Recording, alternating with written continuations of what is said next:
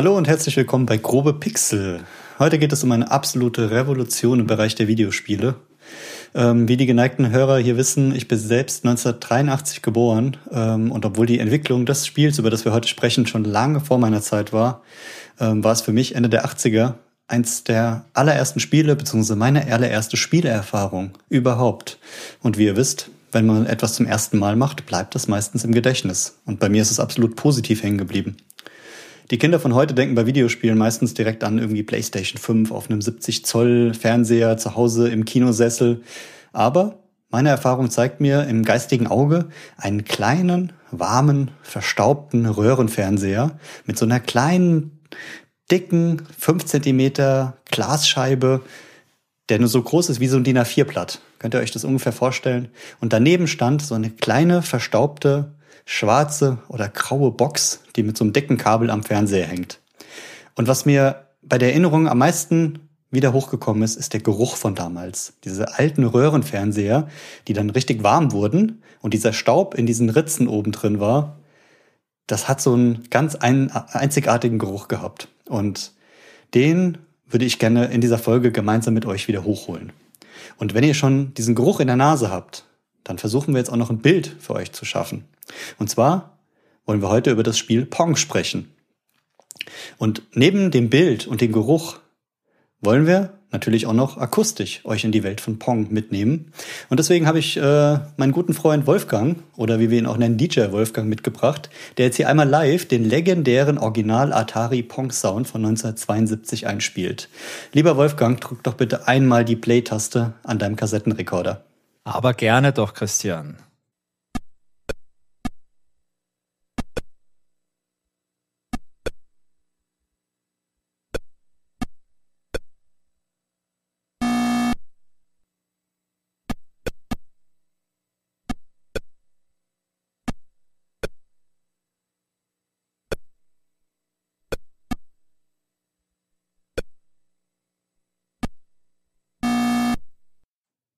Jetzt haben wir euch mit der Nase mitgenommen. Wir haben eure Ohren mitgenommen. Jetzt müsst ihr euch noch ein bisschen was für die Augen vorstellen. Macht mal die Augen zu, würde ich sagen. Und wir machen jetzt einen tiefen Blick gleich in die Geschichte, einen tiefen Blick in die Zahlen, Fakten und in die Technik.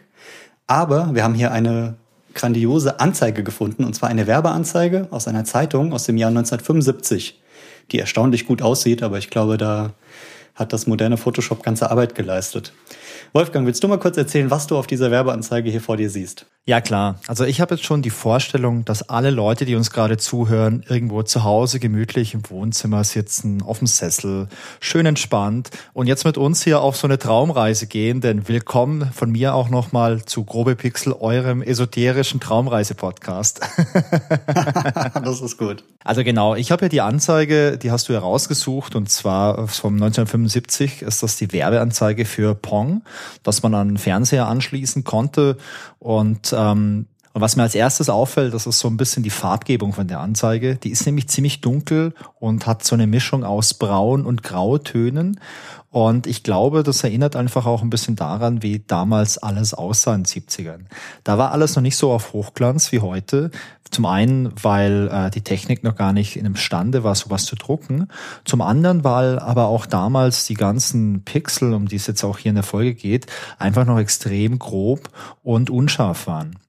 Aber zurück zu der Anzeige. Ich sehe so einen alten Röhrenfernseher und auf dem Röhrenfernseher, da sieht man zwei große Zahlen. Oben eine 9 und eine 10, das ist eine Punkteanzeige und das Ganze ist in Farbe, denn das war mir vorher eigentlich gar nicht mehr bewusst. Ich habe zwar auch mal Pong gespielt ähm, auf dem Atari ähm, 2600, das muss auch mal Ende der 80er gewesen sein und meine Erinnerung, die war nur noch extrem rudimentär.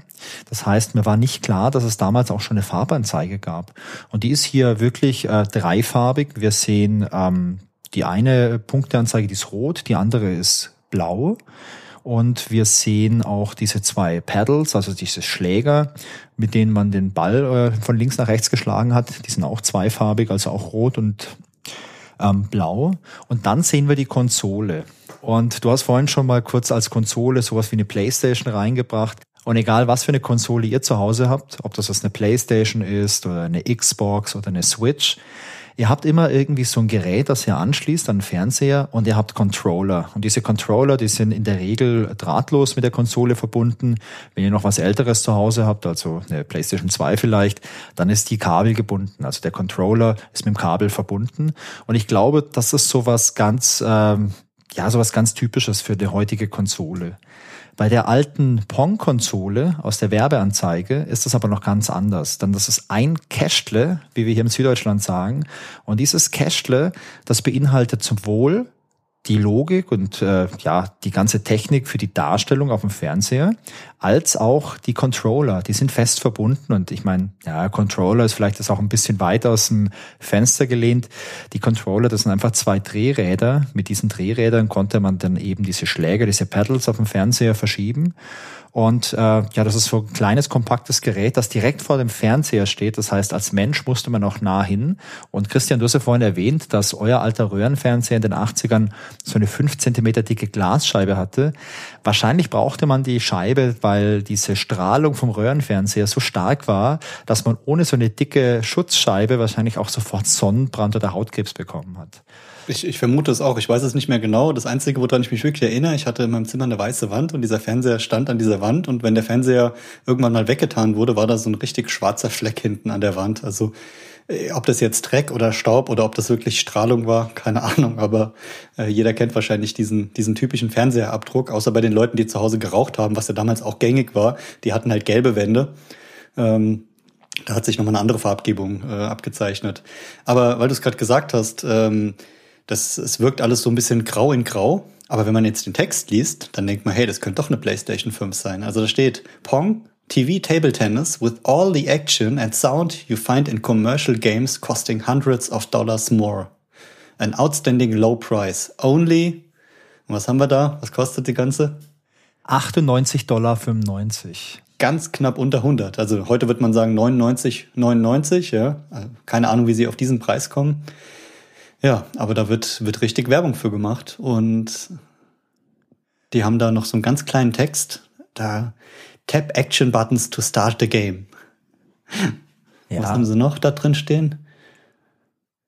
Genau, also es steht hier zum Beispiel auch noch, ich habe ja diese Punkteanzeige erwähnt, da steht auch uh, Score shows up electronically. Also da wird elektronisch der Punktestand angezeigt, direkt auf dem Fernsehgerät, also auf dem Bildschirm wird er angezeigt. Und es steht noch dran, ähm, die Punktanzeige, die geht von eins bis 15 und die blinkt einfach und äh, die blinkt auf auf dem Fernseher. Und äh, das Ganze ist in Farbe, in Klammer, falls man einen Farbfernseher besitzt. Denn in den 70ern, da hatten viele Haushalte halt auch noch Schwarz-Weiß-Geräte.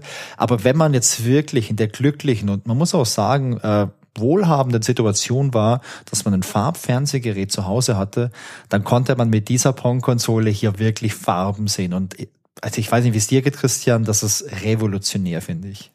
Absolut, für diese Zeit, habe ich schon gesagt, das war vor unserer Geburt. Ähm, und auch schon zu der Zeit, das ähm, Pong-Gerät konnte man mit vier Batterien in Betrieb nehmen oder mit einem äh, Kabeladapter, den man für 7,95 Dollar dazu kaufen konnte.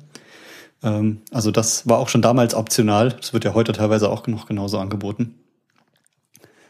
Ja, insgesamt, also mir gefällt die Anzeige extrem gut. Erinnert mich so ein bisschen an das Wohnzimmer von meinem Opa. Hat so ein paar alte Erinnerungen geweckt, auf jeden Fall. Absolut. Und apropos Wohnzimmer und Erinnerung, ich war vor einiger Zeit, vor, ich weiß gar nicht, vor zwei Monaten oder so, war ich in Berlin ein Wochenende lang. Und in Berlin ist äh, das Computerspielemuseum und da war ich drin, äh, zum zweiten Mal jetzt schon. Also ich glaube, habe ich das vielleicht sogar schon mal erwähnt in irgendeinem Podcast, kann gut sein, oder an einer anderen Stelle. Auf jeden Fall, wenn man in Berlin ist, ist das wirklich toll, dort mal hinzugehen ins Computerspielemuseum. Und die haben zum einen ganz viele so alte Konsolen, also die haben ein altes Pong, die haben Atari 2600 und noch viele, viele andere Dinge. Und man hat dort verschiedene ja, so verschiedene Bereiche, wo man so alte Szenen so ein bisschen nachgebaut hat. Also da gibt's ein kleines altes Wohnzimmer und so ein Kinderzimmer, so ein typisches aus den 70er, 80er, 90ern. Und da stehen dann halt auch typische Geräte drin. Also da gibt's einen alten C64, auf dem man spielen kann. Da gibt's eine alte Konsole, auf der man spielen kann. Und da darf man als Zuschauer auch wirklich ran und spielen. Und das macht wirklich Spaß, weil zum einen hast du halt so ein altes Gerät und du kannst dann halt auch auf dem alten Röhrenmonitor oder Röhrenfernseher spielen, damit es halt auch authentisch ist. Und du hast halt noch so dieses ganze Setting um dich herum, also gerade in so einem alten Kinderzimmer oder so. Und das ist ein kleines bisschen wie eine Zeitreise. Also das ist echt ziemlich cool. Das Setting, was mich daran erinnert, waren früher in diesen Wohnzimmern, so wie das hier abgebildet ist, da stand meistens so eine Couch rum, auch in so einem alten Beige-Ton. Und unten an der Couch waren so kleine Kordeln. Kennst du diese, oder diese Sofagarnituren, wo so ganz viele Fransen unten dran waren? Ja, ja, klar. Das war für mich so äh, für diese Zeit und dann so ein riesengroßer, schwerer Marmortisch davor.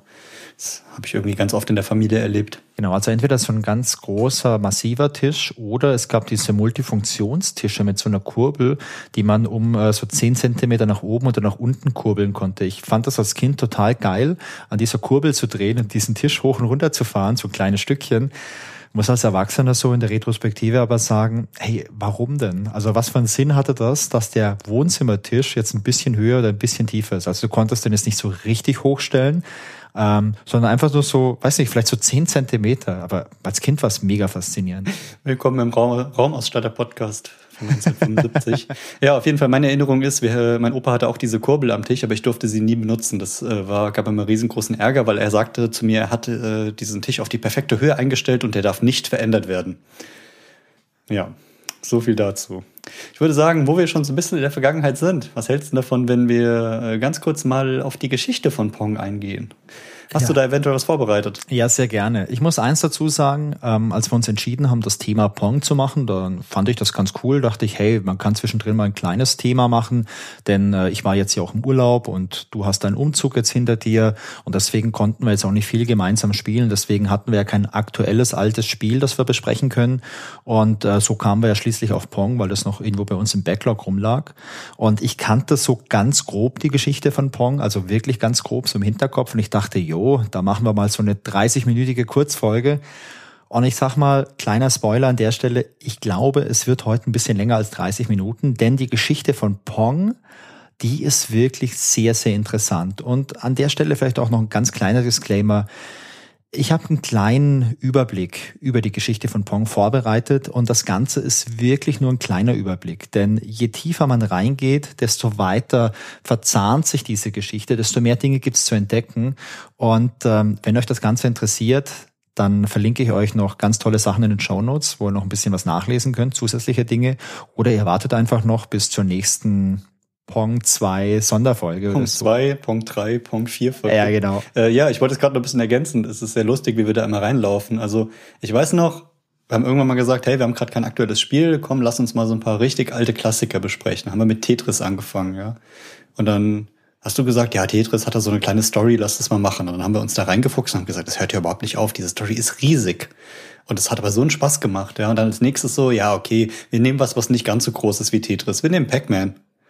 Und dann ja. so, oh wow, hinter Pac-Man steht ein bisschen was. Und ich weiß noch, als wir vor kurzem gesprochen haben, so, hey, was machen wir als nächstes Thema? Ach komm, Tetris war so groß, Pac-Man war so groß, wir nehmen Pong, da ist bestimmt nicht so viel dahinter.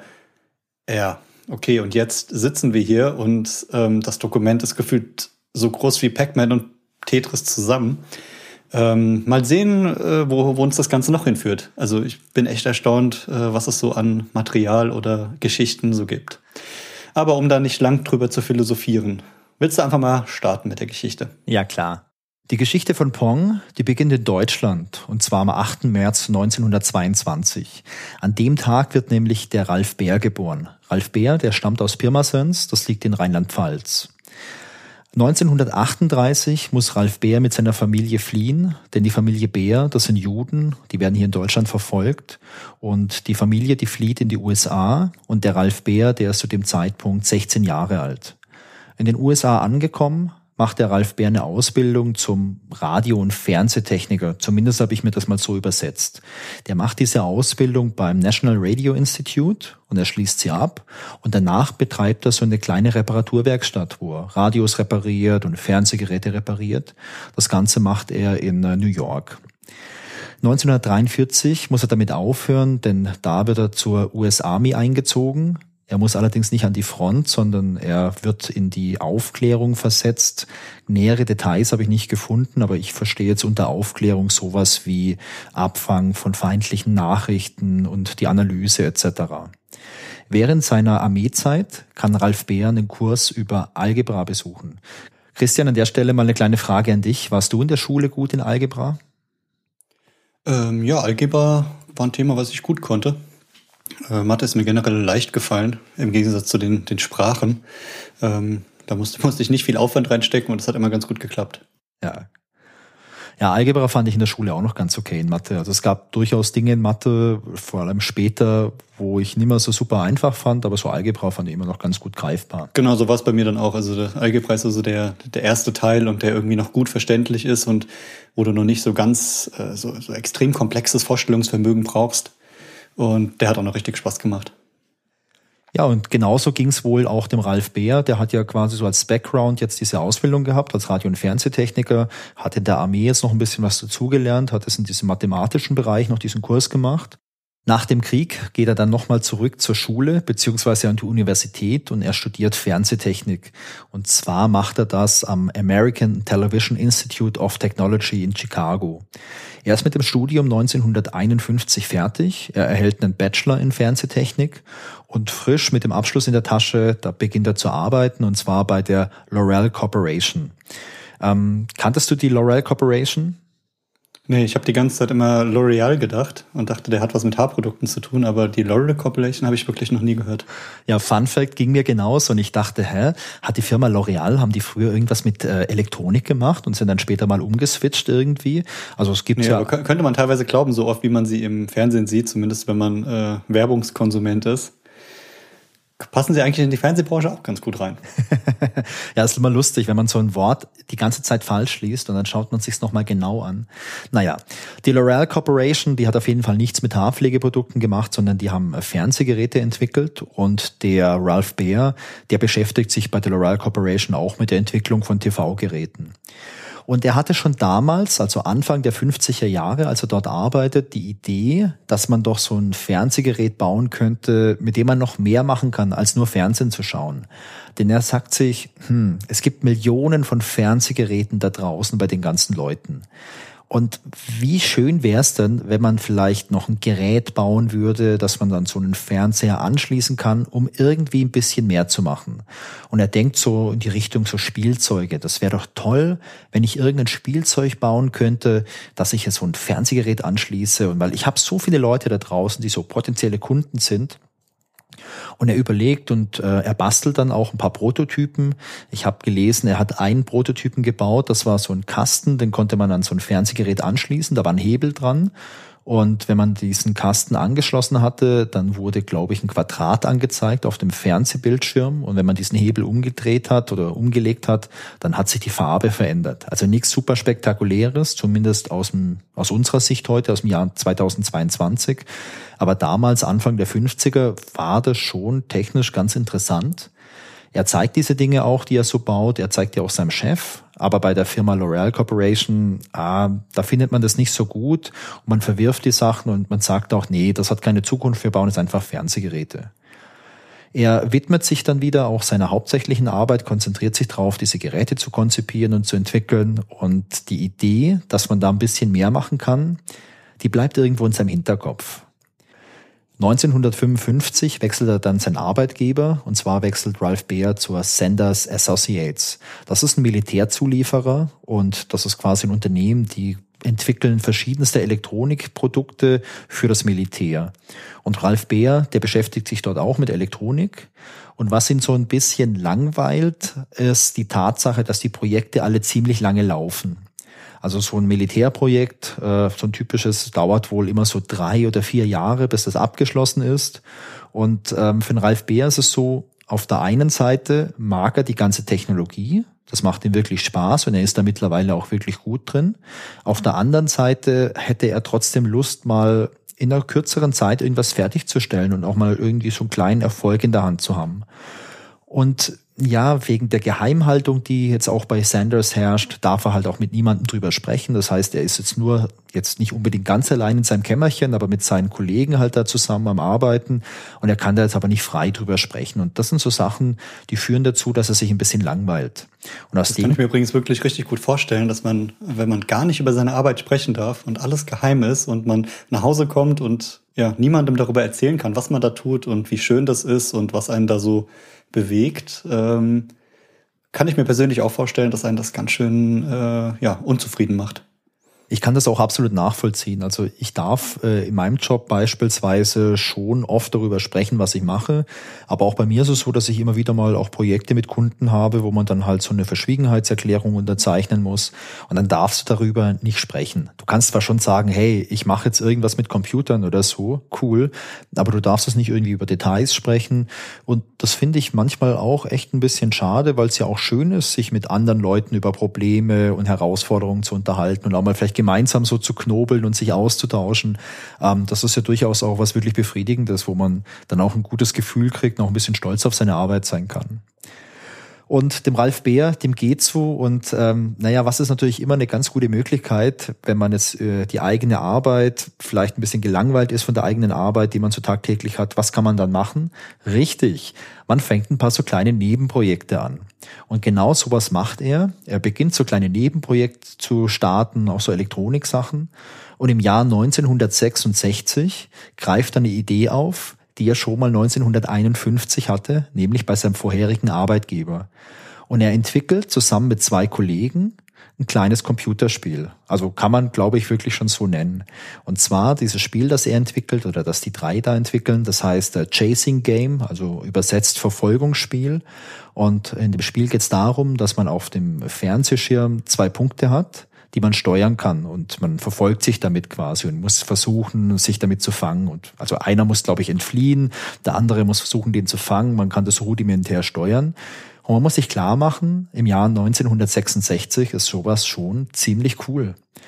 Und ähm, der Ralf Bär, der findet das wirklich, der ist begeistert, der findet das cool. Und die zwei Leute, mit denen er da zusammenarbeitet, die finden das auch super, die sind motiviert, begeistert und sie entwickeln weitere Spiele. Und insgesamt kommen am Schluss sieben Spiele raus.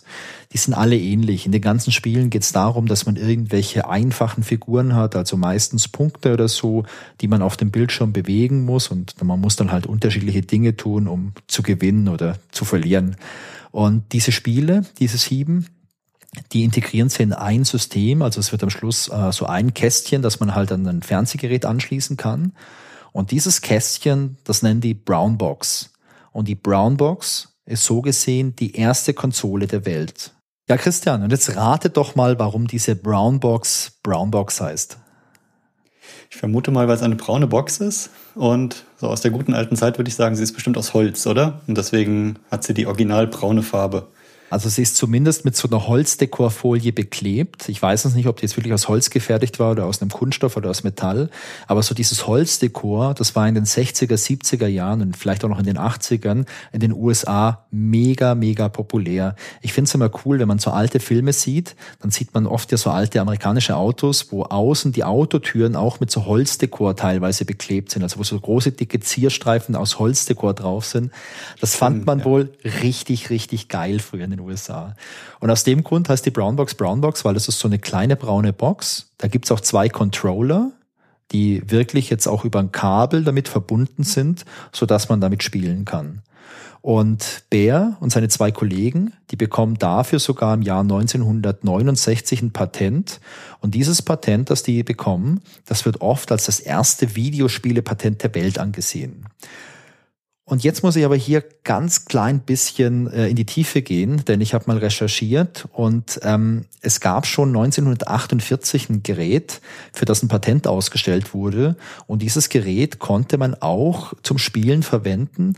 Das Ganze hieß Cathode Ray Tube Amusement Device, also übersetzt Kathodenröhren, also so, ähm, ja, eine Kathodenröhre ist quasi eine Fernsehröhre von so einem Röhrenfernseher und Amusement Device ist Vergnügungsgerät oder Spaßgerät, vielleicht kann man es so übersetzen.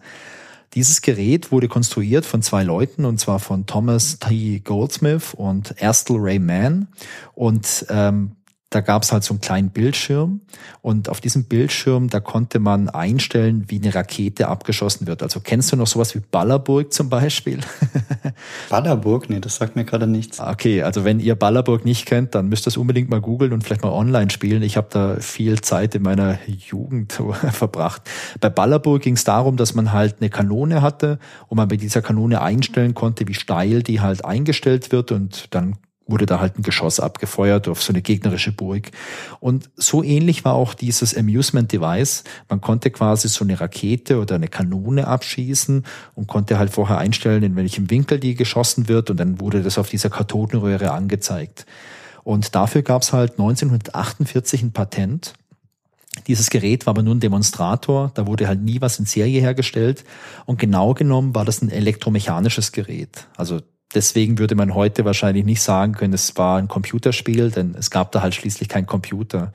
Ich habe im Internet mal gelesen, manche bezeichnen das als das erste Videospiel, weil durch dieses Gerät auf einem Bildschirm etwas angezeigt wurde und je nachdem, wie man jetzt Videospiel definiert, könnte man sagen, wenn auf am Videobildschirm, also auf, auf dem Screen irgendwie eine Bewegung oder so angezeigt wird, dann könnte es ein Videospiel sein. Also ich möchte mich da nicht verstricken, was eine richtige Definition dafür ist, aber dieses Teil kam 1948 raus, beziehungsweise wurde da patentiert. Und ähm, obwohl da alles nur mechanisch war und man hat natürlich auch ein paar elektronische Bauteile gehabt, um auf diesem Kathodenschirm da entsprechend was anzuzeigen, finde ich es ultra faszinierend, was man vor einer ja, halben Ewigkeit schon machen konnte. Um ganz vollständig zu sein, muss man aber noch ein anderes Spiel erwähnen, und zwar 1958, also zehn Jahre nach dem Patent für dieses Amusement Device. Da gab es noch ein anderes Spiel, und zwar Tennis for Two. Vielleicht habt ihr sowas schon mal irgendwo gehört. Christian, hast du schon mal Tennis for Two gehört? Ähm, ich habe es im Zuge der, der Recherche für den Podcast jetzt äh, gelesen, aber vorher kannte ich es äh, so vom, von dem Namen her nicht. Tennis for Two wurde von einem Physiker entwickelt und zwar von William Hickney Bottom. Ich hoffe, ich habe den Namen richtig ausgesprochen.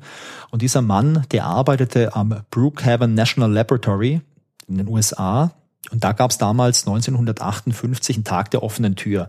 Und natürlich, was machen Physiker, wenn es einen Tag der offenen Tür gibt? Physiker erfinden irgendwas Cooles und in diesem Fall war das ein, ja, auch ein Videospiel, wenn man mal bei der Definition bleiben möchte.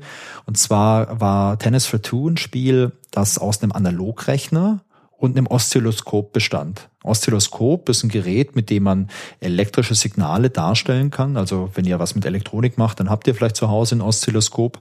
Ähm, da kann man Frequenzen darstellen etc. Und ein Analogrechner ist eine Art Computer, aber halt kein Digitalrechner, so wie jetzt euer Laptop zu Hause oder eure Spielkonsole, wo man wirklich halt auch mit äh, mit einem digitalen Speicher etc. arbeitet und der auch programmierbar ist. Also ist so, ein General Purpose Gerät, also ein Gerät, mit dem man alles Mögliche machen kann, wenn man das entsprechende Programm hat. Ein Analogrechner, das ist halt eher auch noch so ein Gerät, wo man jetzt keinen digitalen Speicher natürlich hat, wo man es keine digitalen Programme ablaufen kann, den man oftmals für einen bestimmten Zweck baut. Das ist ein Analogrechner, wo oftmals auch noch irgendwelche analogen Speichermedien drin sind, wie jetzt zum Beispiel ähm, Relais, also so wie wir damals halt die Rechner hatten. Also was heißt wir, die Menschen damals Rechner hatten in den 40er, 50er Jahren. Und äh, dieses Gerät ähm, war halt ein Spiel, dieses Tennis for Two. Und wenn man sich da Videos anschaut, das sieht schon so ein bisschen aus wie Pong. Also es war auch ein Tennisspiel, wo man halt auch einen Ball schlagen konnte, sehr rudimentär. Aber so von der Grundidee war das eigentlich schon sowas wie Pong. Und das war 1958. Okay, aber springen wir doch einfach mal vom Jahr 1958 und von Tennis for Two wieder vor in der Zeit ins Jahr 1966 zum Herrn Bär. Denn der hat jetzt mit seinen zwei Kollegen nicht nur das Patent und den Prototypen, sondern auch Lust, das Ding irgendwie zu vermarkten. Er spricht mit den Leuten bei Sanders, bei diesem Arbeitgeber, also diesem Militärzulieferer, und man findet die Idee ganz cool. Man ist auch äh, beeindruckt von der Brownbox, weil sowas gab es ja noch nie. Also stellt euch mal vor, ihr haltet die erste Videospielkonsole der Welt in der Hand. Das ist großartig. Ja, stell dir mal vor, du bist der Erfinder der ersten Konsole der Welt. Also das, das ist doch das ist auch nicht, großartig. Hammer, oder? Also welches Kind wurde nicht, wollte nicht mal Erfinder werden später und dann stell dir mal vor, du schaffst das auch noch und erfindest etwas, was es vorher noch nie gab. Also stelle mir das unglaublich toll vor. Ich stelle mir das auch unglaublich vor, toll vor. Und vor allem, wenn es halt irgendwie auch ein Spiel ist, das, also das ist nochmal cooler. Ja. Naja, es gibt halt ein kleines Problem. Sanders als Militärzulieferer sagt sich jetzt, hey, wenn wir jetzt Spielzeug auf den Markt bringen, das ist nicht so gut. Das können wir nicht machen. Also wir brauchen irgendwie vielleicht jemand anderen, dem wir das Ganze lizenzieren können. Und dann überlegt man sich, ja, was gibt's denn hier für große Player auf dem Markt, die sowas vielleicht machen können? Und man führt Gespräche. Man führt zum Beispiel ein Gespräch mit der Firma General Electrics, das ist ein großer Elektronik- oder Elektrohändler und äh, ja, Konzern, nicht nur Händler, ein großer Elektronikkonzern. Man spricht mit einem anderen Unternehmen, mit der die RCA, das ist auch ein großer Laden.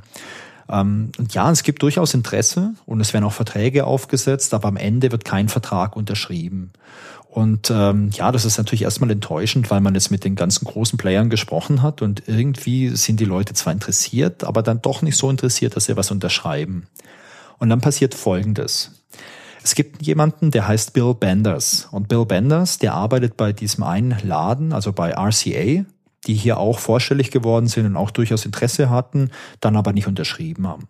Und Bill Benders, der kündigt irgendwann mal bei RCA und fängt bei einem anderen Unternehmen an, und zwar bei Magnavox. Und als er bei Magnavox so angefangen hat, erinnert er sich noch an diese Präsentation, die es damals gab, von dieser Brownbox, von diesem Videospiel, dieses neuartige Ding. Und er spricht mit seinem neuen Arbeitgeber bei Magnavox und sagt, hey, ich war da neulich mal bei so einer Veranstaltung, da hat so ein Typ was gezeigt, das ist cool und das wäre genau das richtige Produkt für uns. Magnavox findet das dann ganz interessant und sagt, ja, okay, sowas gab's jetzt noch nicht so. Also es gab zu dem Zeitpunkt schon Computerspiele, es gab schon äh, Spiele, die halt auf so Großrechnern liefen. Also wenn du in der Universität oder im großen äh, Laden, also im großen Konzern oder so gearbeitet hast, wo es so Großrechner gab, darauf konnte man auch schon Spiele spielen. Aber es gab kein Gerät, was man zu Hause an sein Fernsehgerät anstecken konnte. Also kein Gerät für die Masse, denn so ein Großrechner, den hatte man halt in der Regel nicht zu Hause. Hause. Zum einen, weil der Platz gefehlt hat, zum anderen, weil die halt auch verflucht teuer waren. Magnavox hat Interesse und klingelt mal durch bei Sanders und sagt, hey, ihr habt doch die Brownbox, gibt's sie noch? Ja, die Brownbox, die gibt's noch und man trifft sich und unterhält sich und demonstriert das Gerät und Magnavox findet es super. Und schließlich setzt man einen Vertrag auf. Und ganz wichtig an der Stelle, man unterschreibt diesen Vertrag auch. Und dadurch wird Magnavox Partner und Lizenznehmer von Sanders und bekommt die Lizenz, diese Brownbox weiterzuentwickeln und zu vermarkten. Und das System, das wird dann überarbeitet. Da ist dann übrigens auch der Ralph Baer involviert. Der arbeitet da mit und entwickelt diese Brownbox weiter zur Magnavox Odyssey. Und die Magnavox Odyssey, die kommt 1972 auf den Markt. Und das ist dann tatsächlich die erste kommerziell vertriebene Konsole der Welt. Und Christian, wie, wie klingt das für dich? 1972, kannst du dir das vorstellen, die erste richtige Konsole? Nee, richtig vorstellen kann ich es mir nicht. Ähm, aber das war für die Zeit schon echt beeindruckend. Und also Odyssey ist erstmal ein toller Name. Also ich mag den. Also Magnavox ist ein schöner Name für eine Firma. Magnavox Odyssey, das hört sich auch schon so revolutionär an. Ja, und also die erste Konsole erfinden, die dann auch marktreif ist. Wahnsinn. Gibt mir so ein bisschen Gänsehaut, muss ich sagen. Absolut. Und nur der Vollständigkeit halber. Neben Ralph Baer haben noch die zwei Williams dran gearbeitet, und zwar William L. Harrison und William T. Rush. Die drei Leute haben quasi die Magnavox Odyssey im Alleingang entwickelt und zur Marktreife gebracht. ist vielleicht auch nur in meinem Empfinden, aber die haben auch alle echt coole Namen. Ja, aber Christian, ich meine, wenn du jetzt eine, was Revolutionäres erfinden würdest, das erste seiner Art, dann würde man sagen, oh, der Christian Wald von der La, der hat das damals erfunden, dann würden Leute in 50, 60 Jahren auch sagen, boah, cooler Name. Also das heißt, wir müssen jetzt äh, im, im Zuge unseres Podcasts irgendwas erfinden, ja. was dann in einem anderen Podcast in 50, 60 Jahren so vorgelesen wird. Das Absolut. Man braucht Ziele und die sollten wir uns auf jeden Fall jetzt direkt setzen. Absolut. Aber ich meine, diese Magnavox Odyssey, die war jetzt nicht nur cool, weil es sieben Spiele gab, die zwar alle ein bisschen ähnlich waren, aber hey, es waren die sieben ersten Konsolenspiele. Bei der Magnavox Odyssey, da gab es auch cooles Zubehör. Zum Beispiel gab es solche Folien, also so Plastikfolien, die konnte man dann auf seinen Fernsehschirm draufkleben und da waren dann so Spielfelder draufgemalt. Also du konntest ja nicht viel darstellen, außer ein paar Punkte oder mal einen Strich irgendwie. Und damit das Ganze ein bisschen schöner wird, konnte man sich dann irgendwie so ein Spielfeld draufkleben und da waren dann auch transparente Stellen und in den transparenten Stellen konnte man dann halt irgendwelche Punkte bewegen und so. Nicht das vergessen. Klingt auf jeden Fall schon sehr cool, aber das äh, Zubehör, was mich noch viel mehr äh, begeistert hat, war die Lightgun, die es gab. Genau. Es war so eine, ja, eine richtige Pistole, sah auch aus wie eine Pistole und war dann mit so einem Kabel an der, an der Konsole dran. Und dann konnte man ja auf den Fernseher, auf den Fernseher schießen, ähm, aber natürlich nur virtuell. Und hast du dich früher auch immer gefragt, wie das funktioniert hat? Woher der weiß, wo man hinschießt? Ja, ich habe mich das als Kind immer gefragt, habe das für Zauberei gehalten. Ich habe Genau, so ging es mir auch damals. Irgendwann habe ich mich damit beschäftigt und dann war es keine mehr, aber als Kind war das immer der Hammer. Also dann erzähl's mal ganz kurz, Christian. Wie funktioniert eine Lightgun? Ähm, die, also die Lightgun, die ich damals hatte, das war nicht die bei der bei der Magnavox, weil so eine hatte ich nicht, sondern die erste Lightgun, die ich hatte, war von der Nintendo NES. Und die hat damals so funktioniert, dass sie einen, ja, so einen Infrarot-Tastsensor hatte und hat dann die ähm, verschiedene Farbkombinationen der Pixel auf dem Fernseher wahrgenommen. Ja. Und hat die dann zurückgespiegelt in die Konsole und so konnte sie wissen, wo ich gerade hinziele. Ah, das ist wirklich interessant.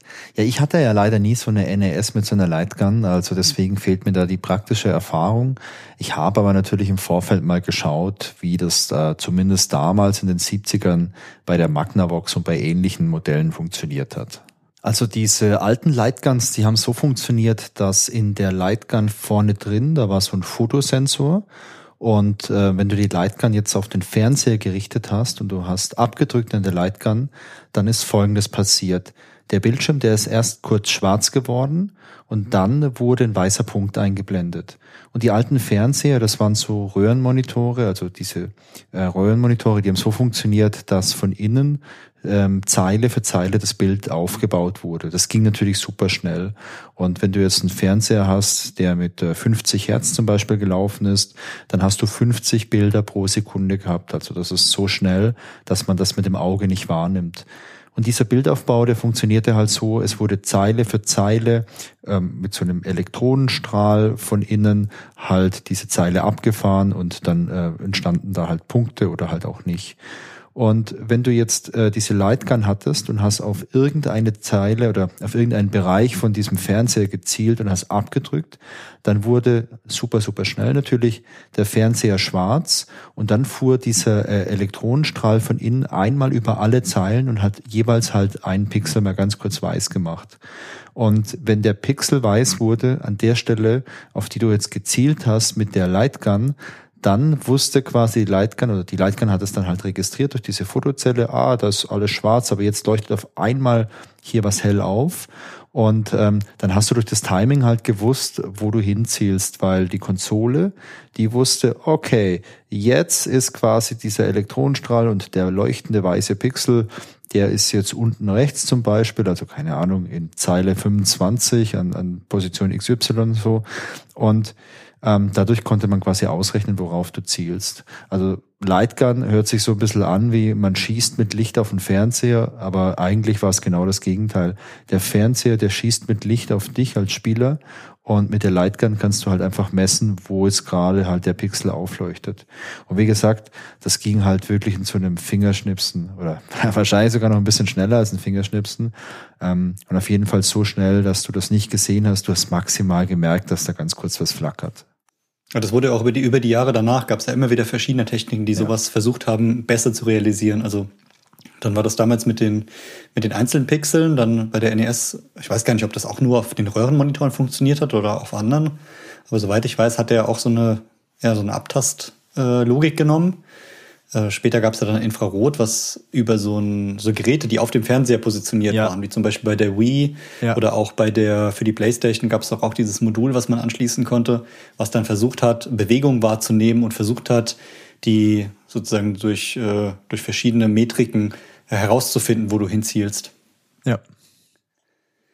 Also auf jeden Fall ein spannendes Thema, das da eine richtig coole Technik zu machen. Ich weiß gar nicht, gibt es aktuell noch Lightguns für die aktuellen Konsolen? Also für die aktuellen Konsolen weiß ich es nicht. Ähm, das Ding ist halt so, die klassische Lightgun-Technologie, die funktioniert halt nicht mehr auf dem modernen LCD-Fernseher. Ähm, ich weiß nicht, ob es sowas heute noch gibt. Ich glaube, der moderne Trend sind ja eher so 3D-Sachen, dass du irgendwie so eine 3D-Brille aufhast und dann hast du halt so ein 3D-Tracking dran. Du meinst so äh, Virtual Reality? Ja, genau, so VR-Sachen. Ah ja, genau. Ja, das stimmt. Das ist dann die, die neue, neue Technologie der Lightgun. Naja, aber äh, wenn wir mal zurück zur Odyssey gehen, das Ding war revolutionär und ähm, die Firma, die dahinter stand, also Magnavox, die hatten ein gutes Gespür und dachten, hey, das ist das große Ding, wir müssen jetzt mal groß denken. Deswegen gab es damals auch eine Werbekampagne, bei der Frank Sinatra auftrat. und ich sag mal, das war echt groß. 1972 war das ein richtig, richtig großer Superstar. Kannst du New York, New York singen? Da, da, da, da, da. Ja, ich würde es gern singen, aber ich weiß das nicht wegen Copyright oder so, dass man da so, ja, Probleme nee, bekommt. Es geht zu sehr an das Original dran, wenn du das machst. Genau. Am Ende wurden von der Magnavox Odyssey übrigens äh, 360.000 Exemplare verkauft. Klingt erstmal nach sehr, sehr viel, war aber damals für Magnavox eine große Enttäuschung, weil man mit viel mehr gerechnet hat. Krass, also ich hätte gesagt, für die Zeit damals ist es unglaublich viel. Also gerade wenn wir uns über Spieleverkäufe oder so unterhalten haben, dann da waren wir auch äh, noch bei weitem oft nicht im Millionenbereich. Und hätte ich gedacht, gerade Konsolen, also wirklich Hardware, ist 360.000 echt viel. Es ist halt immer die Frage, ob auf ein Land gerechnet oder auf eine auf weltweit oder ja, also so genaue, so genaue Zahlen habe ich nicht gefunden. Ich habe nur die Zahl gefunden, dass von der Magnavox Odyssey, also es gab da noch ein Nachfolgemodell, die Zweier, aber von der ersten wurden halt die 360.000 Exemplare verkauft und ich glaube, die Werbekampagne war unglaublich teuer, weil man wirklich gedacht hat, das sind Millionenverkäufe, die man da erzielen kann. Ja, also halten wir fest, wir sind begeistert, aber die damaligen äh, Geschäftsführer waren enttäuscht. Übrigens, bevor 1972 die Odyssey auf den Markt kam, gab es so ein paar ja, Präsentationen, wo man einfach jetzt Leuten aus der Industrie und so mal das Gerät schon vorgeführt hat. Sowas kennt man heute ja auch, wenn es irgendwelche neuen Produkte gibt, dann wird das auch mal vielleicht auf einer Messe vorab gezeigt oder in einem Fachpublikum oder Journalisten oder so. Sowas gab es auch bei der Odyssey kurz vorm Release 1972. Und eine Person, die damals dabei war bei der Präsentation, das war Nolan Bushnell. Kennst du den? Nolan Bushnell sagt mir was der Name, ja. Jo, der hat später zusammen mit zwei anderen Leuten Atari gegründet. Und mit später ah. meine ich im gleichen Jahr. Atari wurde auch 72 gegründet. Und die Vorführung von der Odyssey, und auf dieser Odyssey gab es verschiedene Spiele, sieben Stück habe ich ja gesagt, und eines war so ein Ping-Pong-Spiel, also so ein Tennis- oder Tischtennis-Spiel. Und dieses Spiel, dieses Ping-Pong-Spiel, das musste Nolan Bushnell wirklich nachhaltig beeindruckt haben. Denn nachdem Atari gegründet wurde, hat Nolan jemand anderen aus diesem ja, Gründungsteam, sage ich mal, von Atari, und zwar den Alan Alcorn, darum gebeten, ein erstes Demospiel zu entwickeln. Also die wollten ja Atari, die wollten ja auch Spiele machen und es gab damals ja auch schon die ganzen Arcades und so. Und der Alan Alcorn, der sollte so ein einfaches Tischtennisspiel entwickeln. Einfach mal, um so ein bisschen, ein bisschen reinzukommen. Und ja, Alan Alcorn, der entwickelt so ein erstes, so einen kleinen Prototypen in wirklich kurzer Zeit und er zeigt es dann bei Atari rum und Bushnell findet es so stark, dass er beschließt, ja, das ist keine Demo, genau das veröffentlichen wir. Da bauen wir einen neuen Automaten, da kommt das Spiel drauf, man guckt dann auch nach dem Namen, stellt fest, ah, Ping-Pong können wir nicht nehmen, das ist irgendwie schon geschützt gesetzlich, also hat sich schon jemand vielleicht eine Marke gesichert. Ja, dann nennen wir es halt einfach nur Pong. Das ist aber schon sensationell, oder sagst, gehst hin und sagst, hey, entwickel mal was Revolutionäres, was ganz Neues, aber mach's bitte genauso wie das, was da schon existiert. Ja, inspiriert. Das ist auch wie heute. Inspiriert aber einfach. es ist doch schön zu sehen, dass es damals auch schon so war. Naja, und da habe ich eine lustige Geschichte gefunden. Und zwar, man baut dann halt so ein paar Demo-Automaten und ähm, Atari möchte diese Lizenz oder diese Spielidee verkaufen. Und zwar wendet man sich damals an eine Firma, und zwar an die, an die Firma Borley. Borley, geiler Name. Das ist der Marktführer für so Pinball-Automaten, also für so Flipper. Ähm, es gibt dann auch ein Meeting, man demonstriert das und bei Borley sagt man, nee, das hat ja keine Zukunft. Hey, Flipper, das ist richtig, richtig gut. Sowas, nee, braucht man nicht. Also Flipper Haben gerne. Sie auch recht. Flipper ist auch echt cool. Ja. Und ähm, böse Zungen sagen, dass das wohl die schlechteste Firmenentscheidung in der Geschichte der Firma Borley war, dass sie hier eine Absage erteilt haben. Und äh, naja, Bushnell und Alcorn, die fahren wieder nach Hause und äh, ja, die entscheiden sich, dass sie den Prototypen einfach mal in so einer Kneipe aufstellen, um einfach mal zu gucken, ja, funktioniert das? Bleibt da wirklich jemand dran hängen? Wirft da wirklich jemand Geld rein? Die machen das in Sunnyvale in Kalifornien und da gibt's eine Kneipe, die heißt Andy's Cap Tavern und äh, ja, da stellen sie das Gerät auf und der Wirt, der ruft dann kurz darauf an und sagt, äh, hey, Leute, jetzt holt mal den blöden Automat weg. Hey, ihr habt den hier aufgestellt, ich habe hier Werbung gemacht, habe die Leute hingeschickt, dass sie mal spielen wollen und jetzt ist er kaputt. Also so ein Schrott, Leute, also ganz ehrlich, bitte holt den Schrott wieder ab. Und ähm, ja, dann fährt der Alan Alcon dahin und ähm, er holt das Ding ab. Und ich habe sogar ein Zitat gefunden von diesem Wirt und zwar äh, Get the fucking thing out of there. also der war da wirklich ein bisschen äh, not amused. Ich weiß nicht, ob das nur in meinem Kopf jetzt gerade ist, aber es erinnert mich so ein bisschen an die Story, äh, wie Nokia äh, damals gesagt hat, also die Handys, die sie herstellen, die sind perfekt entwickelt, da gibt's nichts mehr danach. Sowas wie Touchscreen, das braucht kein Mensch. Niemand will ein Telefon mit den Fingern benutzen. Und Tasten sind einfach das Beste. Und wenn, was man halt noch machen könnte, ist eventuell äh, sowas wie ein Stift oder so. Aber also nur, dass du es weißt, Touchscreens und Smartphones werden sich nicht durchsetzen. Braucht niemand. Genau wie dieses Internet. Naja, der Alan Alcorn, der fährt auf jeden Fall in die Bar, um das Ding wieder abzuholen und äh, dann schaut er sich das mal kurz an und stellt fest, oh, da stecken so viele Münzen drin, dass das Gerät deswegen kaputt gegangen ist. Also der ist quasi überfüllt mit Münzen. Daran hat man halt bei den Prototypen nicht gedacht, dass sowas passieren kann. Und diese unglaubliche Menge an Geld hat quasi diesen Automaten blockiert und deswegen funktioniert er nicht mehr. Und ja, da war die, war die Geldkassette einfach fest verschweißt, weil warum soll man das Geld rausholen? Da wirft ja eh kaum jemand was rein. Sensationell. Diesen Laden, diese Kneipe, die gibt's anscheinend noch immer. Und ich habe gelesen, dass sie 1979 umfunktioniert wurde, also diese Location. Das ist wohl jetzt ein Comedy Club und der heißt wohl Rooster Tea Feeders. Und da gibt's wohl in dem Laden auch immer noch an der Wand so eine Plakette, wo darauf hingewiesen wird, dass das der historische Ort ist, wo halt der erste Pong-Automat für so einen Beta-Test stand. Naja, und wie geht die Geschichte weiter? Bei Atari reibt man sich die Hände, weil man glaubt, hey, also wenn es hier in der Kneipe gut funktioniert hat, äh, dann funktioniert es überall. Und ja, man hat da auch recht. Also man baut Automaten. Ich habe ein paar Zahlen gefunden. Ähm, bis 1983 werden allein 8000 solche Pong-Automaten verkauft. Und anscheinend ist es richtig, richtig viel.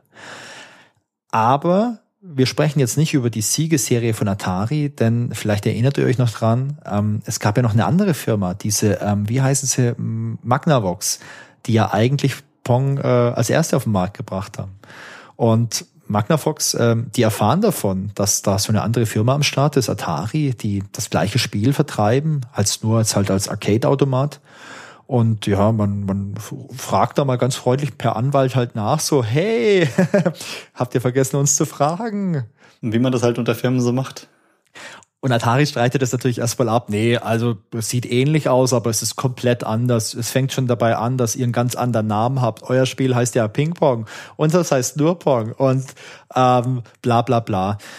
Naja, und Magnavox, äh, die sagen dann halt, puh, nee, also so geht's nicht. Man geht vor Gericht, es gibt einen Prozess und äh, Magnavox bringt als Beweis vor, dass eben der Herr Baschnell kurz äh, vor Markteinführung von der Odyssey bei Magnavox war, diese Präsentation gesehen hat und sich danach noch ins Gästebuch eingetragen hat.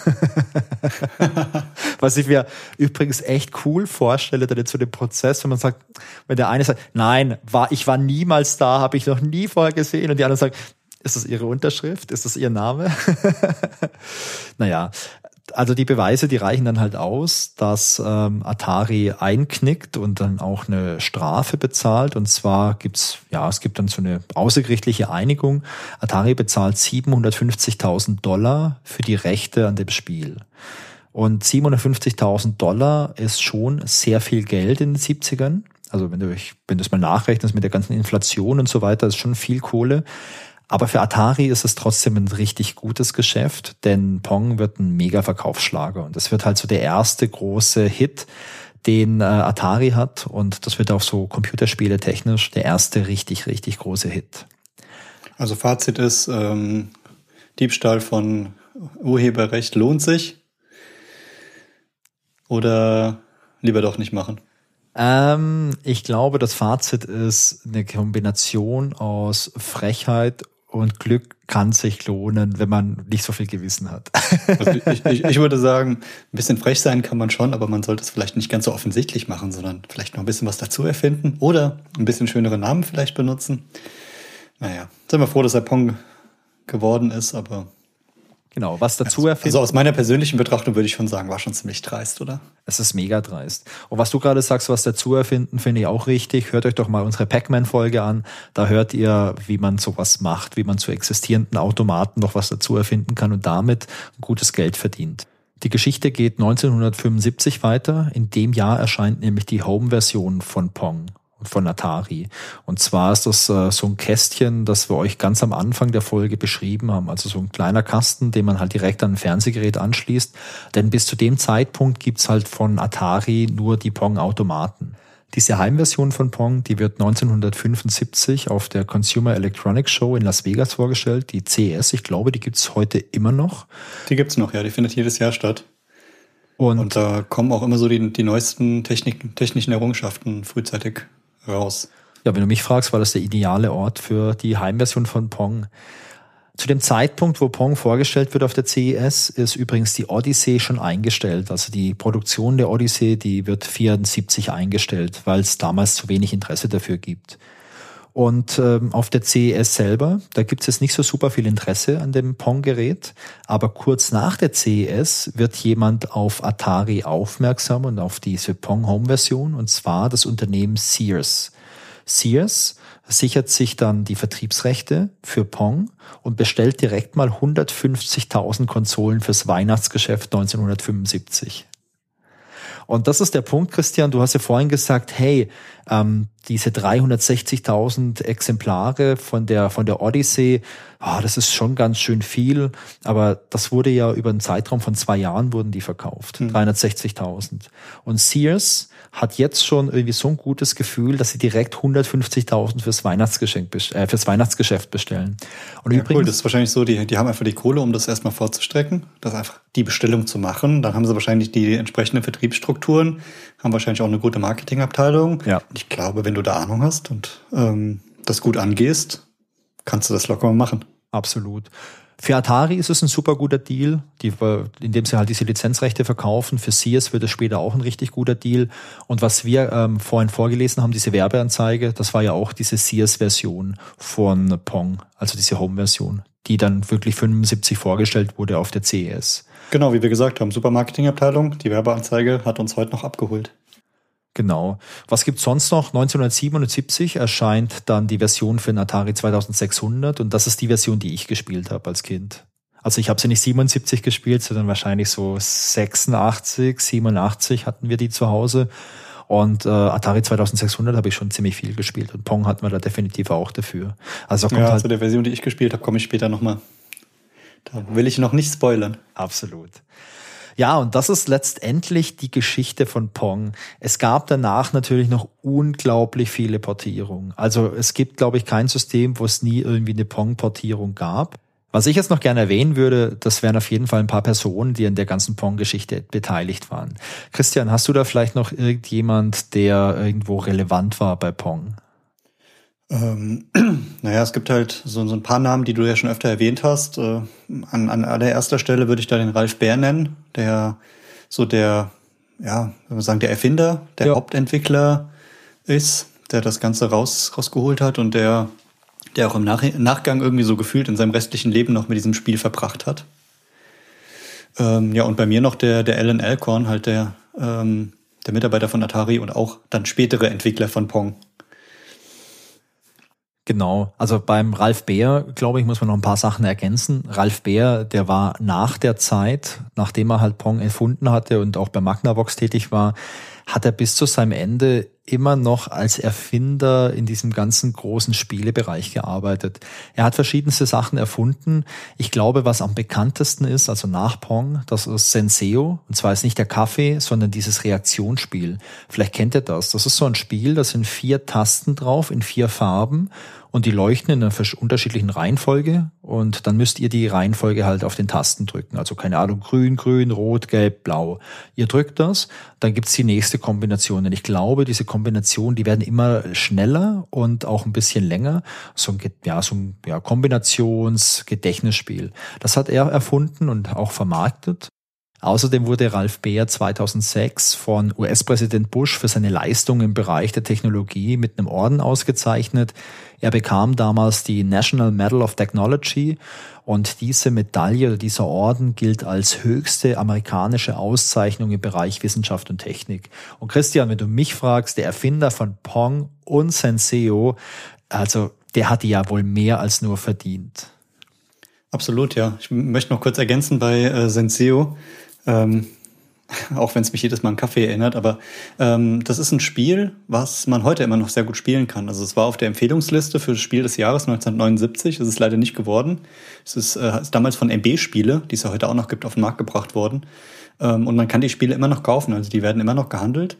Äh, und das finde ich so faszinierend, wenn es ein Spiel ist, was so alt ist und heute aber noch genauso gespielt werden kann. Das heißt, der Alterungsprozess war einfach extrem gut bei dem Spiel. Ja. Also bei Pong könnte man jetzt so ein bisschen drüber streiten. Da muss man schon äh, sozusagen die, die, alten Sachen sehr mögen. Aber bei Senseo, das hat nichts mit alt zu tun, sondern das könnte man, ähm, wenn es nicht, äh, wenn es nicht äh, blass geworden ist, heute genauso nehmen, ins Regal stellen und es hätte immer noch denselben Spielwert. Absolut. Also es ist ein absolut zeitloses Spiel. Kleiner Fun Fact, im amerikanischen Raum heißt das Spiel nicht Senseo, sondern Simon. Warum auch immer. Oh, das wusste ich nicht. Interessant, ja. Ja. Auf jeden Fall was für den Ralf Bär. Ähm, wer da Interesse dran hat, da ein bisschen mehr zu lesen, der hat eine eigene Website, ähm, auf der extrem viel über ihn steht. Äh, das ist äh, ralfbär.com und ja, verlinken wir auch in den Show Notes. Aber es ist echt schön gemacht über ihn selbst. Also nicht, nicht so wie bei den klassischen Leuten, wo es einen Wikipedia-Artikel gibt, wo jemand was zusammengetragen hat, sondern wenn ich es richtig gesehen habe, ist die Seite auch von ihm selbst, oder? Ja, wobei Ralf Beer ist leider schon verstorben. Der ist 2014 gestorben, am 6. Dezember. Ähm, Ralf Beer hat äh, vor seinem Tod auch noch ein Buch geschrieben. Und zwar kam 2005 das Buch Video Games in the Beginning raus. Und in diesem Buch hat Ralf Beer seine eigenen Erinnerungen über diese ganzen Ereignisse aufgeschrieben. Also wirklich von seinem Anfang in der ganzen Industrie und in der ganzen, mit der ganzen Technologie bis hin zur Entwicklung von äh, Pong etc., Magnavox. Die ganzen Geschichten aus seiner Sicht hat er aufgeschrieben und äh, das verlinken wir euch auch in den ähm, Show Notes. Das kann man entweder kaufen bei Amazon oder man kann sich auch online anschauen bei archive.org. Da gibt's auch eine Version, die man online anschauen kann. Ich genau, und er hat auf seiner Website hat er so ein schönes Zitat von auch äh, anderen berühmten Leuten und unter anderem ist ja eins dabei von Steve Wozniak, äh, der äh, Apple mitgegründet hat damals und der hat geschri äh, geschrieben über ihn, I can never thank Ralph enough for what he gave to me and everyone else. Und das zeigt halt schon, was das für ein großer, großer Mann war und dass andere große äh, Leute aus der Technikbranche ihm gedankt haben für seine Arbeit.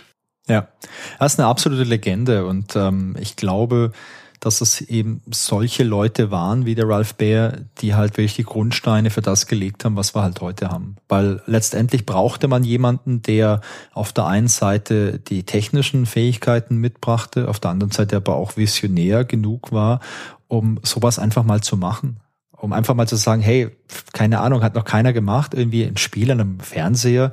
Ähm, ich mache das jetzt einfach mal und schaue es mir mal an. Und zwar jetzt nicht, weil ich es vielleicht krass vermarkten will, sondern weil es mich jetzt interessiert und weil ich glaube, dass es funktioniert. Genau, jetzt haben wir genug von Ralf geschwärmt. Ich hatte eben noch erwähnt, es gab noch Alan Alcorn, der Mitarbeiter bei Atari und Entwickler von Pong.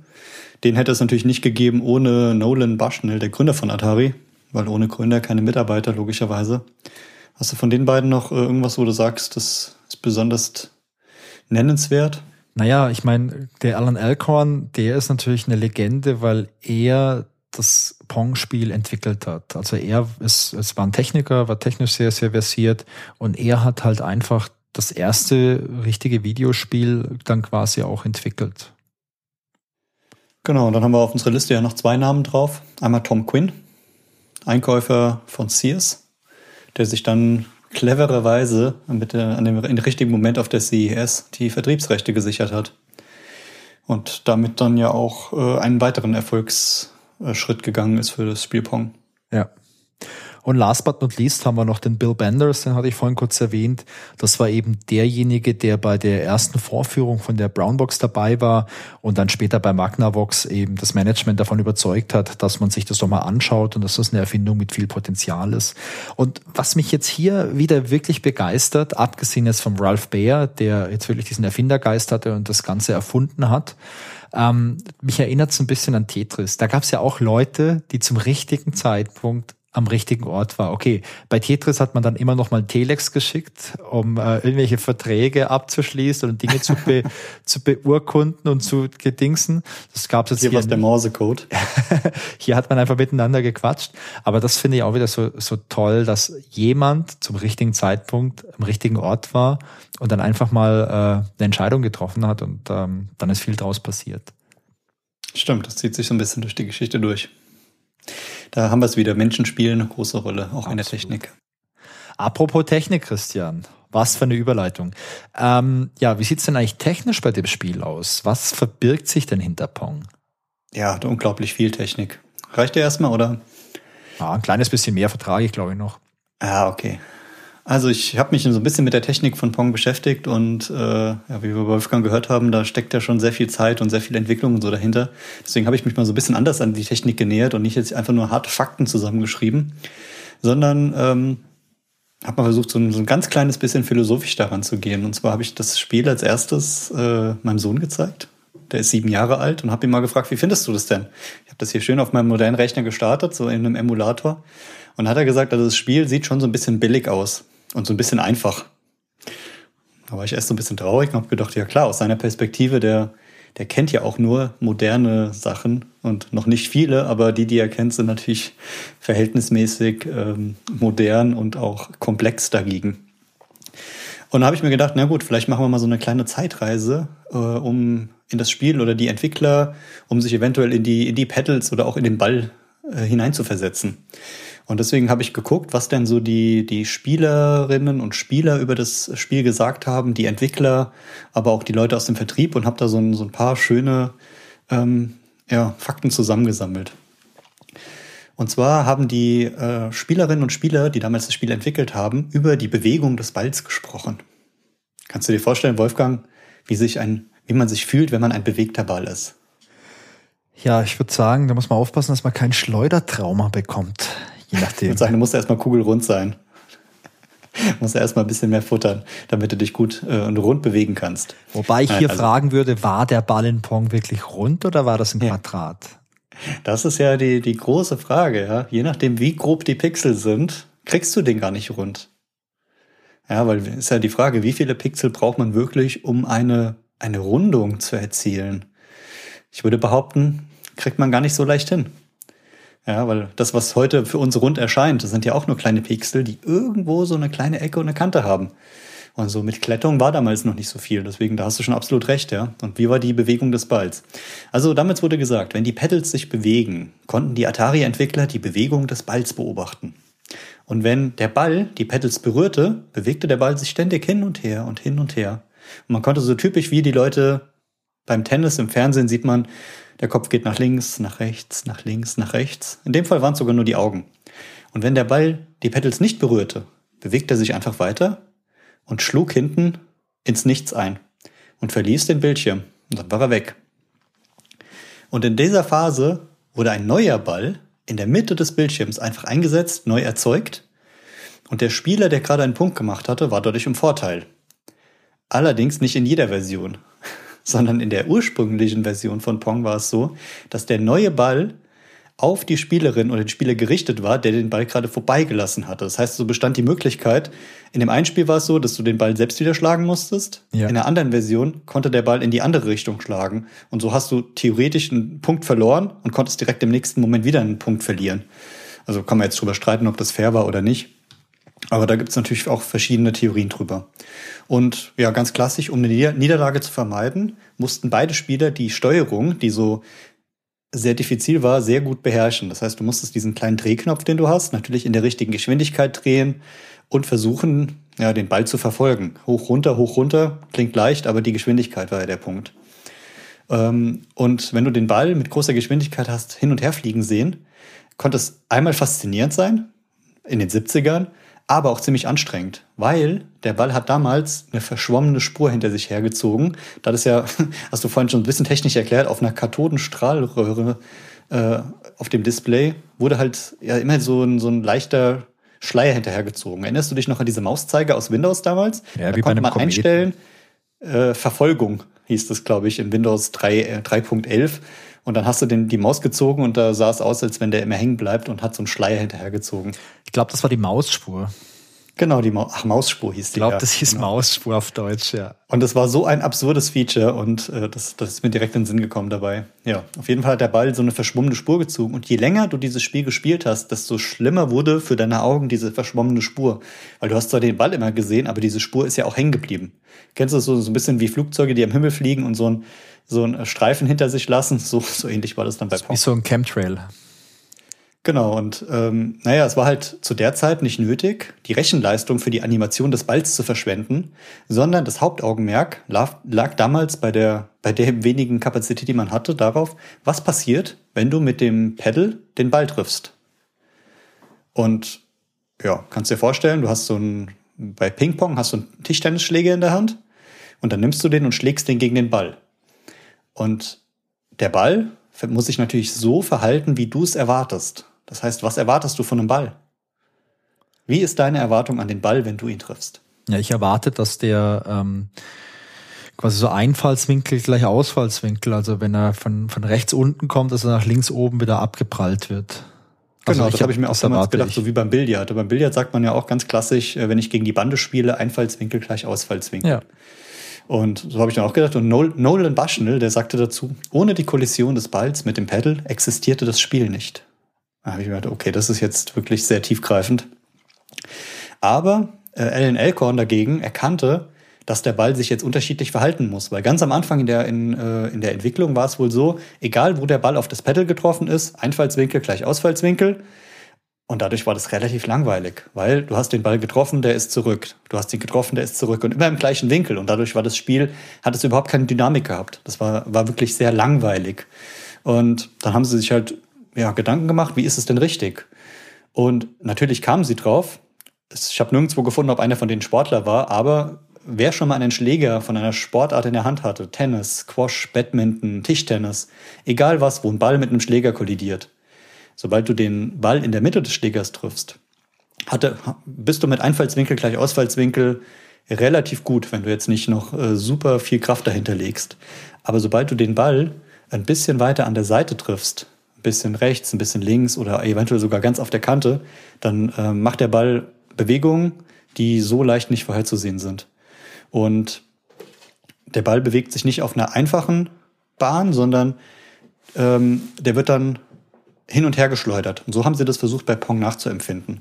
Das heißt, sie haben es so gemacht, wenn du den Ball in der Mitte vom Pedal triffst, hast du diesen klassischen Winkel, triffst du ihn ein bisschen weiter außen, hast du ähm, eine, einen etwas flacheren Winkel. Kannst du dir Ah. vorstellen, was ich meine damit? Ich kann es mir vorstellen und jetzt, wo du das sagst, das macht ja auch Sinn.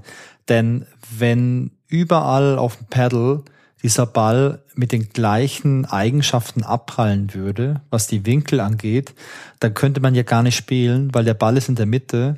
Der bewegt sich dann, wenn du das Spiel startest, äh, in eine Richtung zu einem Spieler und zwar gerade.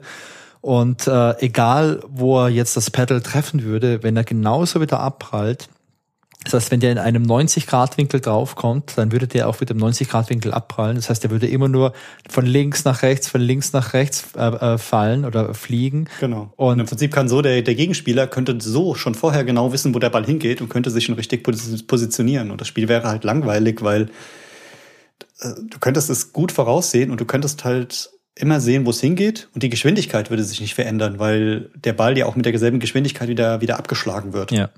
Aber cool. Und der Nolan sagte dazu- der Ball sollte von einem oberen Auf, sollte von einem oberen Aufprall in einem stumpfen Winkel abprallen, wenn man sich der Kante des Pedals nähert. Ja, das heißt, ob jetzt die obere Kante des Pedals oder die untere Kante, der Winkel wird einfach stumpfer und dadurch verändert sich die komplette Flugbahn. Und natürlich wird aber das Risiko, den Ball zu verfehlen, höher, wenn du versuchst, den Ball an der, am Rand des Pedals zu treffen. Das heißt, du willst natürlich versuchen, es deinem Gegner schwerer zu machen, willst den Winkel ändern, willst eventuell damit die Geschwindigkeit ändern, aber gehst ein gewisses Risiko ein, nicht mehr so ganz genau zu treffen. Ja, und genau darum geht es auch beim Pong-Spielen. Du musst den Ball mit dem Schläger treffen, aber so, dass der gegnerische Spieler ihn nur ganz schwer zurückschlagen kann. Und der, der Spieler möchte natürlich, dass der Ball unerreichbar ist für den Gegner und das schwierig machen, schafft es aber dadurch nicht immer und der Gegner bekommt einen Punkt. Also für mich war es so, ich habe das gelesen und dachte mir, hey, das ist eigentlich ein so einfaches Spiel und das sieht so einfach aus, aber am Ende sind da doch komplexere Gedanken drin als gedacht. Und Natürlich, man könnte jetzt sagen, hey, es ist doch ein bisschen reine Mathematik und sowas, aber du musst dir, bevor du die mathematische Formel herstellst und sagst, mit welchem Winkel und welcher Abprallgeschwindigkeit wird der Ball gespielt, musst du dir ja trotzdem erstmal die Gedanken darüber machen, ähm, was da passieren soll, an welcher Stelle. Ja, und ich glaube, was vielleicht auch noch ganz wichtig ist an der Stelle zu sagen, also wir sprechen jetzt nicht hier von, dass sich jemand hingesetzt hat und hat irgendwie mit C++ das Pong-Spiel programmiert.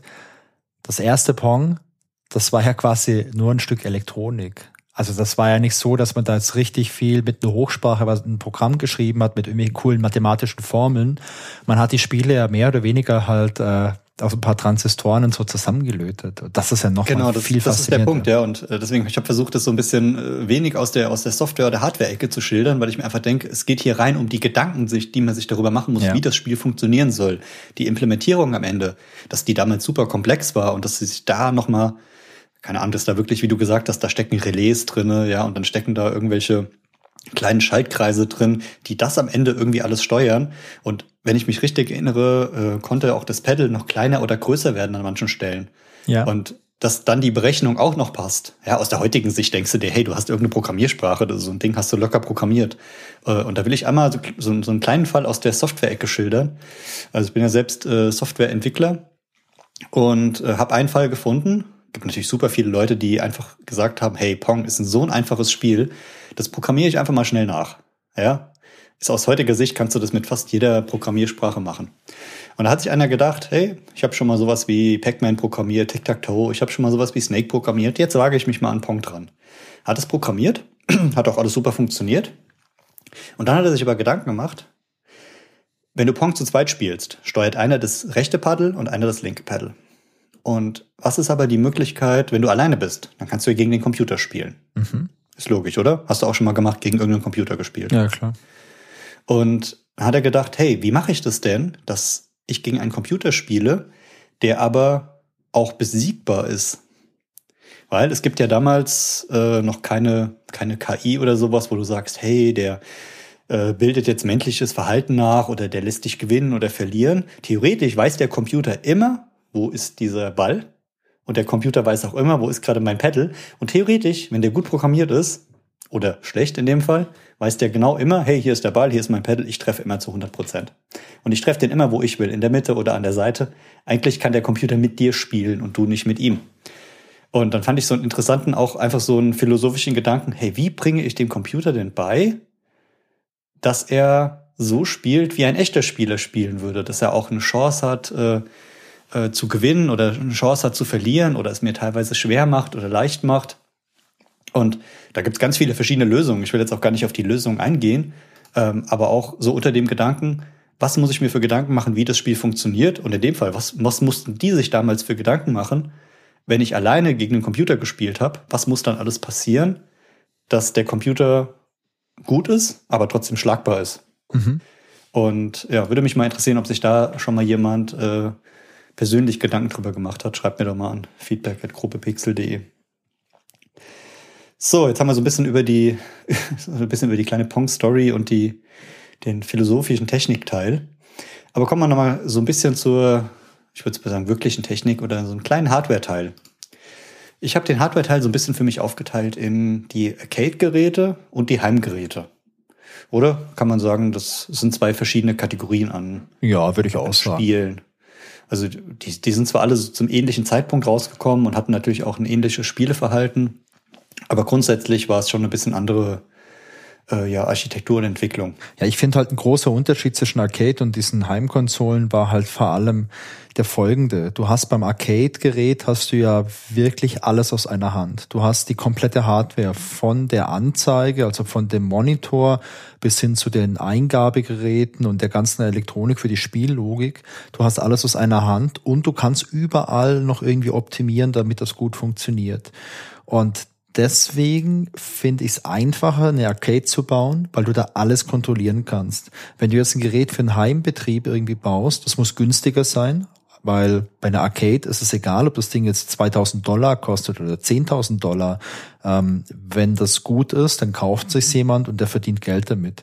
Ein Heimgerät muss dann aber halt irgendwie 100 Dollar kosten. Das heißt, du musst viel sparsamer sein. Also ja, finde ich spannend, dass du da einen Unterschied machst. Ja, das Einzige, was sie beide vereint, ist, sie müssen befüllt idiotensicher sein weil die Arcade-Games, da kommen Leute hin, schmeißen da Geld rein und wollen damit spielen und wahrscheinlich behandeln die das auch so äh, äh, sozusagen nicht, nicht ganz so nett und die Heimgeräte werden, glaube ich, ein bisschen besser behandelt, müssen aber auch trotzdem gut funktionieren, weil ja niemand dabei ist, der ihnen helfen könnte. Ja. Das ist auch so ein, so ein grundlegender, gar nicht technischer Unterschied, aber so in der, in der Anwendung. So ein bisschen wie die, wie du vorhin gesagt, die Flipperautomaten, gegen die dann geschlagen wurde und getreten wurde, weil sie nicht, weil der Ball irgendwo hängen geblieben war will nicht wissen, wie oft so ein Pong-Automat getreten wurde. Ja, bei den Heimgeräten, du hast es vorhin schon erwähnt, die Odyssey von Magnavox, September 72 rausgekommen, im Mai 75 eingestellt, so die erste kommerzielle Spielkonsole. Und was mich da wirklich ähm, beeindruckt hat, die hatte keine Mikroprozessoren. Ich dachte, die gab es damals schon, die wurden noch eingesetzt. Keine integrierten Schaltkreise, keine Logikgatter verbaut, sondern dieses Ding war komplett eine, eine reine elektronische Verarbeitung, die, und jetzt wird es ein bisschen äh, technisch, die wurde mit Hilfe von diskreten Bauelementen wie Transistoren und Dioden gesteuert. Du als äh, Elektronikexperte, Wolfgang. Ja. Äh, Dioden kann ich mir vorstellen, so eine kleine äh, Leuchtlämpchen, oder? Ähm, nee, eine Diode ist ein Ventil. Also es gibt Leuchtdioden, die leuchten auch, aber wenn du jetzt in Ja, genau, die meine ich. Sie genau. Sagen, die gab's doch da auch. Ähm, ich weiß nicht, wann die erste Leuchtdiode erfunden wurde. Das müsste man mal ganz kurz schauen. Könnte mir vorstellen, dass es in 80er, 90ern war, dass die erste Leuchtdiode erfunden wurde. Aber eine Diode an sich ist ein Ventil. Wenn wir in dem Bereich der Elektronik unterwegs sind, dann hat man, also ganz vereinfacht gesagt, man hat ja immer einen Plus- und einen Minuspol. Und der Strom, der fließt vom einen Pol zum anderen. Und eine Diode, wenn du die einbaust, das ist ein Ventil. Und dieses Ventil lässt nur von der einen Seite aus Strom durch. Also das ist ein ganz äh, klassisches elektronisches Bauteil. Und das andere, was du erwähnt hast, der Transistor. Ein Transistor ist ein elektronischer Schalter. Also muss man sich so vorstellen, der Transistor ist auch ein kleines Bauteil mit drei Anschlüssen. Und wenn du an zwei der Anschlüsse eine Spannung anlegst, also äh, quasi plus, plus und minus anlegst, so an die, äh, an die richtigen Beinchen von diesem Bauteil, dann äh, schaltet dieser Schalter und es erfolgt quasi über das dritte Baut, äh, über diesen dritten, äh, das dritte Beinchen, den dritten Anschluss ein Stromfluss. Und Transistoren das sind die Grundelemente, mit denen wir auch jetzt moderne Computerprozessoren, also sei es jetzt irgendwie beim Apple ist es der M1 oder, oder der Pentium oder was es sonst noch gibt, wo man immer liest, hey, auf so einem modernen Prozessor, da sind so und so viel Milliarden Transistoren drauf, dann spricht man genau über sowas. Das sind ganz viele kleine Schalter und die kann man eben logisch so anordnen, damit da irgendwelche Funktionalitäten erfolgen. Das ist ziemlich cool. Genau, und damals war, also heute hast du gerade gesagt, in modernen Prozessoren stecken Milliarden von Transistoren und äh, in, in Mini-Form. Und äh, damals bei der äh, Odyssey waren das halt noch eine Anzahl von Transistoren, die man teilweise an zwei Händen abzählen konnte. Ähm, und ich habe mir so habe mir mal so einen Bauplan angeguckt, wie der funktioniert und finde das auch total beeindruckend, aber ähm, kann es mir immer noch nicht richtig vorstellen. Also bin da kein Experte, deswegen äh, verzeiht mir, dass ich da nicht super ins Detail reingehe. Ähm, habe aber sozusagen gesehen, dass die Leistung natürlich durch diese ja, analoge, einfache Technik sehr gering war. Die, die Darstellung auf dem Fernseher war sehr beschränkt. Es konnten nur ganz grobe Schwarz-Weiß-Bilder äh, rausgegeben werden und es gab auch keinen Sound und keinen Ton am Anfang. Was ich sehr interessant fand, die, die Odyssey-Konsole, die war aber von Anfang an für den Batteriebetrieb ausgelegt. Und was natürlich jetzt ein Vorteil war, dadurch, dass sie so ja, niedrig in der Leistung war, ähm, konnten die, konnte die Odyssey mit dem, mit dem Batteriebetrieb insgesamt 100 Stunden Betriebsdauer äh, ähm, leisten. Das heißt, äh, die hatte eine Stromaufnahme von nur 15 Milliampere und mit, ich habe nachgeguckt, sechs Batterien der Größe C. C sind diese Babybatterien irgendwie so, so ein bisschen dickere, aber nicht so ganz. Ähm, ja, sechs Batterien, 100 Stunden. Also das, da ist damals äh, der Gameboy nicht mal rangekommen, aber der hatte ja auch immerhin Display und Sound. Ja, also ich habe es gerade mal geschaut. Äh, kommerziell kamen die ersten Leuchtdioden 1962 auf den Markt. Und ähm, ich kann mich noch erinnern, ich weiß nur nicht mehr das Jahr, äh, für die blaue Leuchtdiode ist auch mal ein Nobelpreis vergeben worden. Oh ja, das habe ich auch mal gehört in einem, ja. Technik, äh, nee, in einem Wissenschaftspodcast. Genau, das würde ich sagen, das war in den 2000ern oder in den 90ern, also so 90er oder 2000er, da wurde mal Nobelpreis vergeben für die blaue LED. Genau. genau. Also das ist sehr, sehr spannend. Also ich habe ja eine Ausbildung gemacht als Elektroniker, aber das war, ähm, lass mich überlegen, 1998 habe ich das gemacht und mit reiner Elektronik kannst du heute kannst du schon sehr sehr viel machen. Also klar, ein Mikroprozessor ist schon cool, du kannst den programmieren, aber du kannst auch jetzt wirklich nur durch äh, so einfache elektronische Bauteile wie Transistoren, Kondensatoren, Dioden, also mit dem ganzen Zeug kannst du wirklich sehr sehr sehr komplexe Schaltungen aufbauen, die halt wirklich auch sehr viel machen. Genau, und ich finde, das ist, also wenn man sich da nicht mit auskennt, ist das noch beeindruckender. Ja. Du siehst ja auch dieses, dieses Schaltbild, was ich hier äh, vor mir habe, und dass man da halt sieht, hey, da gibt's einen, einen Ball-Flip-Flop, ja, äh, wo der, wo der Ball einfach so Signale bekommt und ein- und ausgeblendet wird, dass der sich bewegt. Dann gibt's ein, verschiedene Steuerungselemente für die Pedals und für die Spielpulte und für den, für den Zähler, wie der Spielstand ist und dass das alles mit so einer einfachen Technik möglich ist, fand ich beeindruckend. Es gab auch, ja, ja. es gab auch in den 70er, 80er Jahren, das hatte ich auch gesehen, äh, gab es im Elektronikmagazin Elektor, Elektor, nee, Elektor, das ist ein Elektronikmagazin. Da gab es auch eine Anleitung darin, äh, wie man sich ein eigenes Pong für zu Hause bauen kann. Also waren auch Schaltpläne und so drin. Ähm, und da konntest du dir sowas so selber zusammenlöten, da hast du ein eigenes Pong gehabt. Das ist echt cool, ja. Ja, auf jeden Fall wurde halt die, die Odyssee äh, damals aus technischer und wirtschaftlicher Sicht und die heute, heute auch aus kultureller Sicht äh, ist, ist da Geschichte geschrieben worden und dass, dass das damals möglich war, hat halt so den Weg geebnet für den Rest. So, nachdem wir das erste äh, Heimgerät haben, gibt's natürlich noch das erste Arcade-Gerät und das äh, hatte den äh, Entwicklercode VP1 und es wurde im November 72 äh, unter dem Namen Pong Arcade von Atari rausgebracht. Und äh, da war der Prozessor eine sogenannte Logikschaltung oder ein Logikgatter, wie man es nennt. Und auch hier habe ich äh, keine Kosten und Mühen gescheut und habe ich versucht einzulesen und äh, bin trotz meiner guten Leistung in Algebra äh, leicht gescheitert. also es gibt verschiedene Gattertypen und dann gibt es halt sehr sogenannte Logikgatter, wo dann auch äh, Schalt, Schalter umgelegt werden. Also kann sich auch ganz grob vorstellen wie so ein Ampelsystem. Ähm, das eine Licht leuchtet oder das andere leuchten oder mehrere Lichter leuchten gleichzeitig. Und mit diesen sogenannten Logikgattern kann man verschiedene Operatoren ausführen, äh, die dann ja am Ende sozusagen einen, einen Prozess starten und äh, mit dem man das Spiel auch entwickeln kann auf eine andere Art und Weise. Der größte Unter für Unterschied für mich war allerdings, äh, dass es hier auch ein Audio gab bei dem äh, bei der Arcade-Version und zwar in der Mono-Qualität, ganz wichtig noch, noch, noch kein Stereo. Ähm, aber war auch egal, weil der Sound, äh, den ihr am Anfang gehört habt, der ist egal, ob in Mono oder Stereo, der ist einfach Hammer. Ja, diese, dieser erste Arcade-Automat, der war knapp 1,30 hoch, um so eine Vorstellung zu haben, war sehr robust gebaut und hauptsächlich für das Spielen für zwei Spieler in der Spielhalle aufgestellt. Das heißt, ich habe mir da so ein altes Video angeguckt, dann, da steht man so ein bisschen gebückt davor, weil 1,30 ist ja jetzt äh, für, für Erwachsene zumindest nicht so die ideale Spielehöhe. Ähm, und was ich noch lustig fand, der hatte ein Gewicht von 68 Kilo. Das heißt, der wurde, den konnte man auch nicht einfach hin und her schleppen.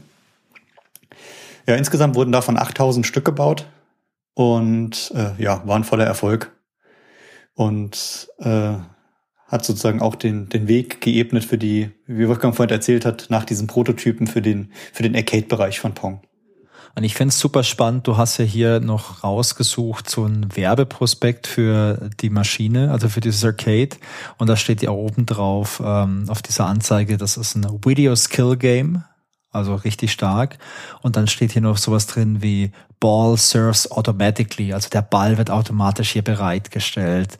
Und ähm, was haben wir denn sonst noch? Ein Jahr Garantie haben wir. Also das, das ich habe schon fast vergessen, weil ich so oft jetzt drauf gestartet habe auf dieses Plakat. Aber stimmt, das ist so ähnlich wie dieses alte, nur, nur gefühlt ähm, mit weniger Marketingabteilung. Und es steht ähm, drauf für die ganzen Spielhallenbesitzer proven high profits. Also es wird schon äh, quasi garantiert, dass man viel Geld damit verdient. Und da unten, ganz unten steht 25 Cent per Play, oder? Ja, 25 Cent per Play. 25 also Cent, ja. Und wahrscheinlich, also ich vermute mal, damals war es auch so, dass es bei dem Spiel bis neun oder bis zehn ging. Weiß gar nicht mehr, wie lange so diese Spiele damals gedauert haben, wirklich. Ja, sehr cool auf jeden Fall. Ja, also es hat, hat mir echt gut gefallen und äh, ist auch eine, eine schöne Zusammenstellung von den Möglichkeiten, die es da damals gab. Ja, nach den Arcade-Geräten kommen wir wieder zurück zu den Heimgeräten. Da gab es halt noch so ein paar Klassiker, die irgendwie in der Geschichte auftauchen müssen. Äh, das war dann im Oktober 75 die erste Konsole von Atari, die allerdings erst im März 76 wirklich unter dem Namen Atari erschienen ist. Das heißt, ähm, ist eigentlich das gleiche Gerät, hat so den internen Codenamen C100 und am, auf der ersten Version steht aber einfach nur in der Mitte drauf Pong. Und die ist so in, in schwarz-grau gehalten mit zwei festen Drehreglern, wie wir das am Anfang äh, von dem Plakat erklärt haben. Und dann kam später die, die zweite Variante, wo dann äh, in der Mitte Atari steht. Die Konsole hat so einen leichten Braunton, wo wir wieder bei der Brownbox sind. Ähm, und ist aber vom, im Grunde das gleiche Design, hat nur ein bisschen anderes Logo, ein bisschen andere Farben funktioniert aber noch genauso und Modellnummer ist immer noch die C100. Ja, und äh, danach fand ich spannend, dass sich das System irgendwie so stetig weiterentwickelt hat, aber in relativ kurzer Zeit. Das heißt, äh, 1976 war es die C100 und dann kam direkt danach raus die C140, noch im gleichen Jahr die C160, die hatten dann die Namen Super Pong, Pong Doubles. Dann kam die C180 raus im gleichen Jahr mit Super Pong 10 Uh. Da, da waren auch echt grandiose äh, Namenskünstler am Werk. Dann kam die ein Jahr später, äh, 1977, die C200 raus mit Super Pong Pro AM oder Pro Am. Dann äh, die C202 mit Super Pong Pro M10. Hui. so ein bisschen wie bei Apple, oder? Da wird immer noch was dran gehangen. Äh, dann alles noch 1977 kam dann noch raus die ähm, C380 mit Video Pinball. da haben sie den Namen mal kurz geändert, haben Pinball aufgegriffen, haben aber das gleiche Spiel belassen. Dann die C402 mit Ultra Pong. Dann gab es noch die C402 in der D-Version mit Ultra Pong Doubles. Ah, D steht für Doubles wahrscheinlich. Für ja. Doubles, genau. Ja. Und äh, als allerletztes kam dann noch raus die C450 im Jahre 77 Stunt Cycle hieß die. Und ja, es hat sich, also was ich wollte jetzt nicht zu sehr im Detail drauf eingehen. Teilweise haben sich die Anzahl der Spiele verändert, die man spielen konnte, teilweise die Anzahl der Mitspieler, die mitgespielt haben. Ähm, aber im Grunde alles zurückzuführen auf das Ursprungs-Pong und sehr, sehr nah beieinander. Ja, was ich vorhin schon so ein bisschen geteasert hatte, war, was war denn meine erste Konsole? Und ich muss zugeben, ich hatte die ganze Zeit ein Bild im Kopf. Also als wir drüber gesprochen haben, Wolfgang und ich so, hey, wir machen eine Folge über Pong. Ich hatte diese Konsole direkt wieder im Auge. Ich wusste, wie die aussah, ich wusste, was für eines ist. Und dann habe ich natürlich, wie man das klassisch heute macht, bei Google eingegeben, Pong. Pong-Konsole. Pong-Konsole in schwarz. Pong-Konsole 1980, äh, 83 oder ich habe die nicht gefunden. Und dann habe ich gesagt, das kann nicht sein, ich bin mir ganz sicher. Und dann habe ich überlegt, so, was kann das denn noch gewesen sein? Und dann habe ich halt, es oh, hat mich bestimmt eine Dreiviertelstunde gekostet und bin dann verschiedene Kleinanzeigenseiten durchgegangen, verschiedene YouTube-Videos, verschiedene Image-Seiten und bin dann drauf gestoßen, wie sie heißt. Meine Konsole damals war die Palladium Telematch. Wer kennt die nicht? Und ich habe ich hab dir wohl schon mal einen Link geschickt, Wolfgang, wo du es gesehen hast. Also es gibt YouTube-Videos darüber, es gibt äh, Kleinanzeigen. Es gab übrigens auch eine Lichtpistole für die Telematch natürlich, die hatte ich aber nicht. Bin ich ein bisschen traurig drüber.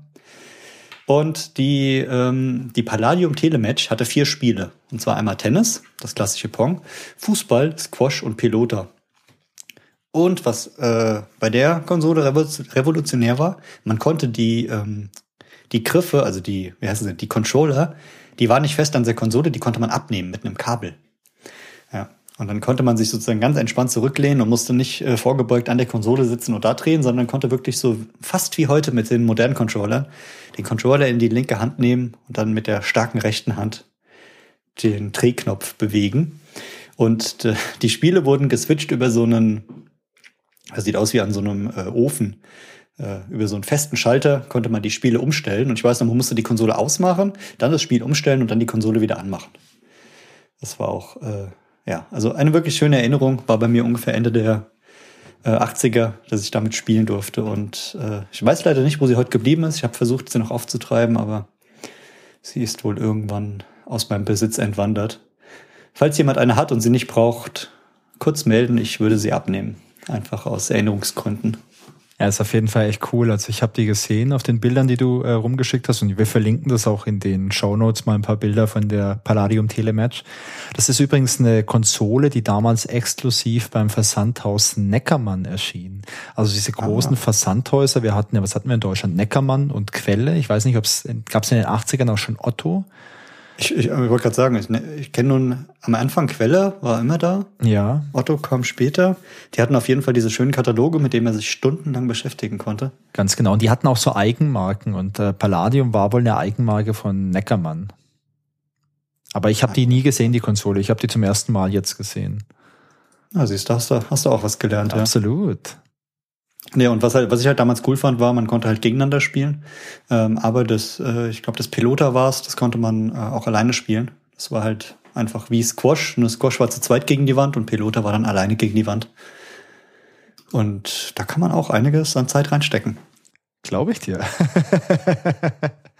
Wir hatten damals ja nichts. Da mussten wir ja die Spiele spielen, bis wir wahnsinnig werden. Naja, apropos, wir haben nichts. Wir haben natürlich noch was. Und zwar noch ein bisschen äh, Trivia. Denn zu Pong gibt's natürlich unglaublich viel Trivia. Wir haben uns mal eine Handvoll vernünftiges Trivia rausgesucht. Und äh, Christian, wenn's für dich okay ist, würde ich direkt mal anfangen. Ja, schieß einfach los. Mit zum kleinen Trivia. Okay, zum Aufwärmen einer. Pong war das erste Spiel, das Atari auf den Markt gebracht hat. Ja, also ich glaube, das ist keine Überraschung, nachdem ich jetzt ein bisschen die Geschichte von Pong und von Atari erzählt habe. Aber was eine sehr interessante Sache ist, die mir nicht klar war und ich sehr überraschend fand, war, das Original Pong, das damals erschien, das wurde hier in Deutschland nie von der USK geprüft. Und deswegen ist die Originalversion von Pong in Deutschland ungeprüft und offiziell ab 18 freigegeben. Das gilt, wie gesagt, für die Originalversion. Es gab 99 nochmal äh, neue Veröffentlichung, die ist ohne Altersbeschränkung freigegeben. Also die hat quasi diese USK-Prüfung durchlaufen und hat ein entsprechendes Logo. Aber ich finde es geil, dass das Original Pong von Atari in Deutschland ab 18 ist. Skandal. Ich finde, wie viel mehr Spiele sollten jetzt ab 18 freigegeben sein. Besonders so ein freizügiges Spiel wie Pong. Es ist brutal. Man, man, äh, man hat Schläger und prügelt auf so einen Ball ein. Also ja, wir haben ja vorhin gesehen, der Ball, der hat eine Seele, weißt du, der, der kann auch nichts dafür, weißt du, dann wird er mal vorbeigelassen, mal wird auf ihn eingetrecht, dann muss er seine Bahn ändern. Aber FSK 18, also USK 18 ist schon sehr cool. Hast du noch was, Christian? Hast du vielleicht auch noch was? Ja, Sackerl? auf jeden Fall. Also erstmal fand ich noch interessant, dass Pong ähm, zur zweiten Riege von Computerspielen gehört, die in das Museum of Modern Art aufgenommen wurden. Und zwar am 28. Juni 2013 in die Dauerausstellung. Da packen wir auch einen Link in die Show Notes, da kann man sich das angucken. Da sind ähm, alle, ja, alle Sachen, die in das Museum aufgenommen wurden, drin. Und äh, kann man auch sehen, wie es aufgenommen wurde und wie es dargestellt wird. Das ist ja schon sozusagen schon eine besondere Auszeichnung. Ja, absolut. Also es ist aber auch ein Stück Kulturgeschichte und ich finde es richtig, richtig toll, dass es in den letzten Jahren oder vielleicht auch in den letzten zehn Jahren auch eine starke ähm, Bewegung gab, die dazu beigetragen hat, dass Computerspiele halt einfach als Kulturgut anerkannt und auch geehrt werden, weil ich finde, das ist absolut, äh, das ist absolut relevante Kultur, genauso wie natürlich jetzt auch, keine Ahnung, Musik oder bildende Kunst oder so. Ja, stimmt, eine Art von Kunst ist es. Naja, da bin ich jetzt wieder dran. Ja, okay. klar, gerne. Also ein, ein habe ich noch. Wir haben ja vorhin schon über Alan Alcorn gesprochen, der Pong entwickelt hat und der quasi bei der Gründung von Atari dabei war. Alan Alcorn war insgesamt roundabout zehn Jahre bei Atari und in der ganzen Zeit hat er jetzt nicht nur Spiele programmiert, sondern auch Leute eingestellt, denn er wie gesagt, war beim Gründungsteam oder bei der Gründungsmannschaft von Atari dabei und hat dann auch eine gewisse Personalverantwortung gehabt. Eine Person, die er eingestellt hat, das war der 18-jährige Steve Jobs. Das war 1974. Und Steve Jobs, der hatte gerade sein Studium abgebrochen, hatte keine Ausbildung und so, aber er hatte einfach Interesse an Elektronik und fand Spiele auch ganz gut. Und deswegen hat er damals bei Atari gejobbt. Und äh, Alcorn, der hat ihn halt hauptsächlich so eingesetzt im Bereich so Qualitätssicherung. Und da musste Steve Jobs auch ganz schön viel Pong spielen und Fehler suchen und entsprechend dann aufschreiben, damit die gefixt werden. Das ist ja echt cool, das wusste ich überhaupt nicht. Ich dachte eigentlich, dass ich, ich habe die, die Biografie von Steve Jobs gelesen, aber der Fakt ist nicht hängen geblieben bei mir. Ja, oder ist dieser wichtige Fakt vielleicht vergessen worden in der Biografie von Steve Jobs? Muss ich nochmal nachhören, ja. Ein Skandal. Sehr, sehr interessant, cool. Ja, dann bleiben wir doch gleich bei berühmten Berühmtheiten. Kommen wir von Steve Jobs zu Thomas Gottschalk. Es ist die logische Fortführung, würde ich sagen, oder? Absolut, ja. Der hat auch irgendeine Art Kultstatus erreicht. Ja, der hat ähm, von 77 bis 81 hat er die Fernsehsendung Telespiele moderiert. Und da war Pong eins der Hauptspiele. Und zwar mussten da die Kandidaten äh, anstatt mit Controllern mit ihrer Stimme oder mit Musikinstrumenten die Schläge am Rande des Bildschirms steuern. Und ich habe es leider nie gesehen. Also Gott sei Dank wahrscheinlich sogar. Aber ich kann es mir ungefähr vorstellen, wie grausam das gewesen sein muss.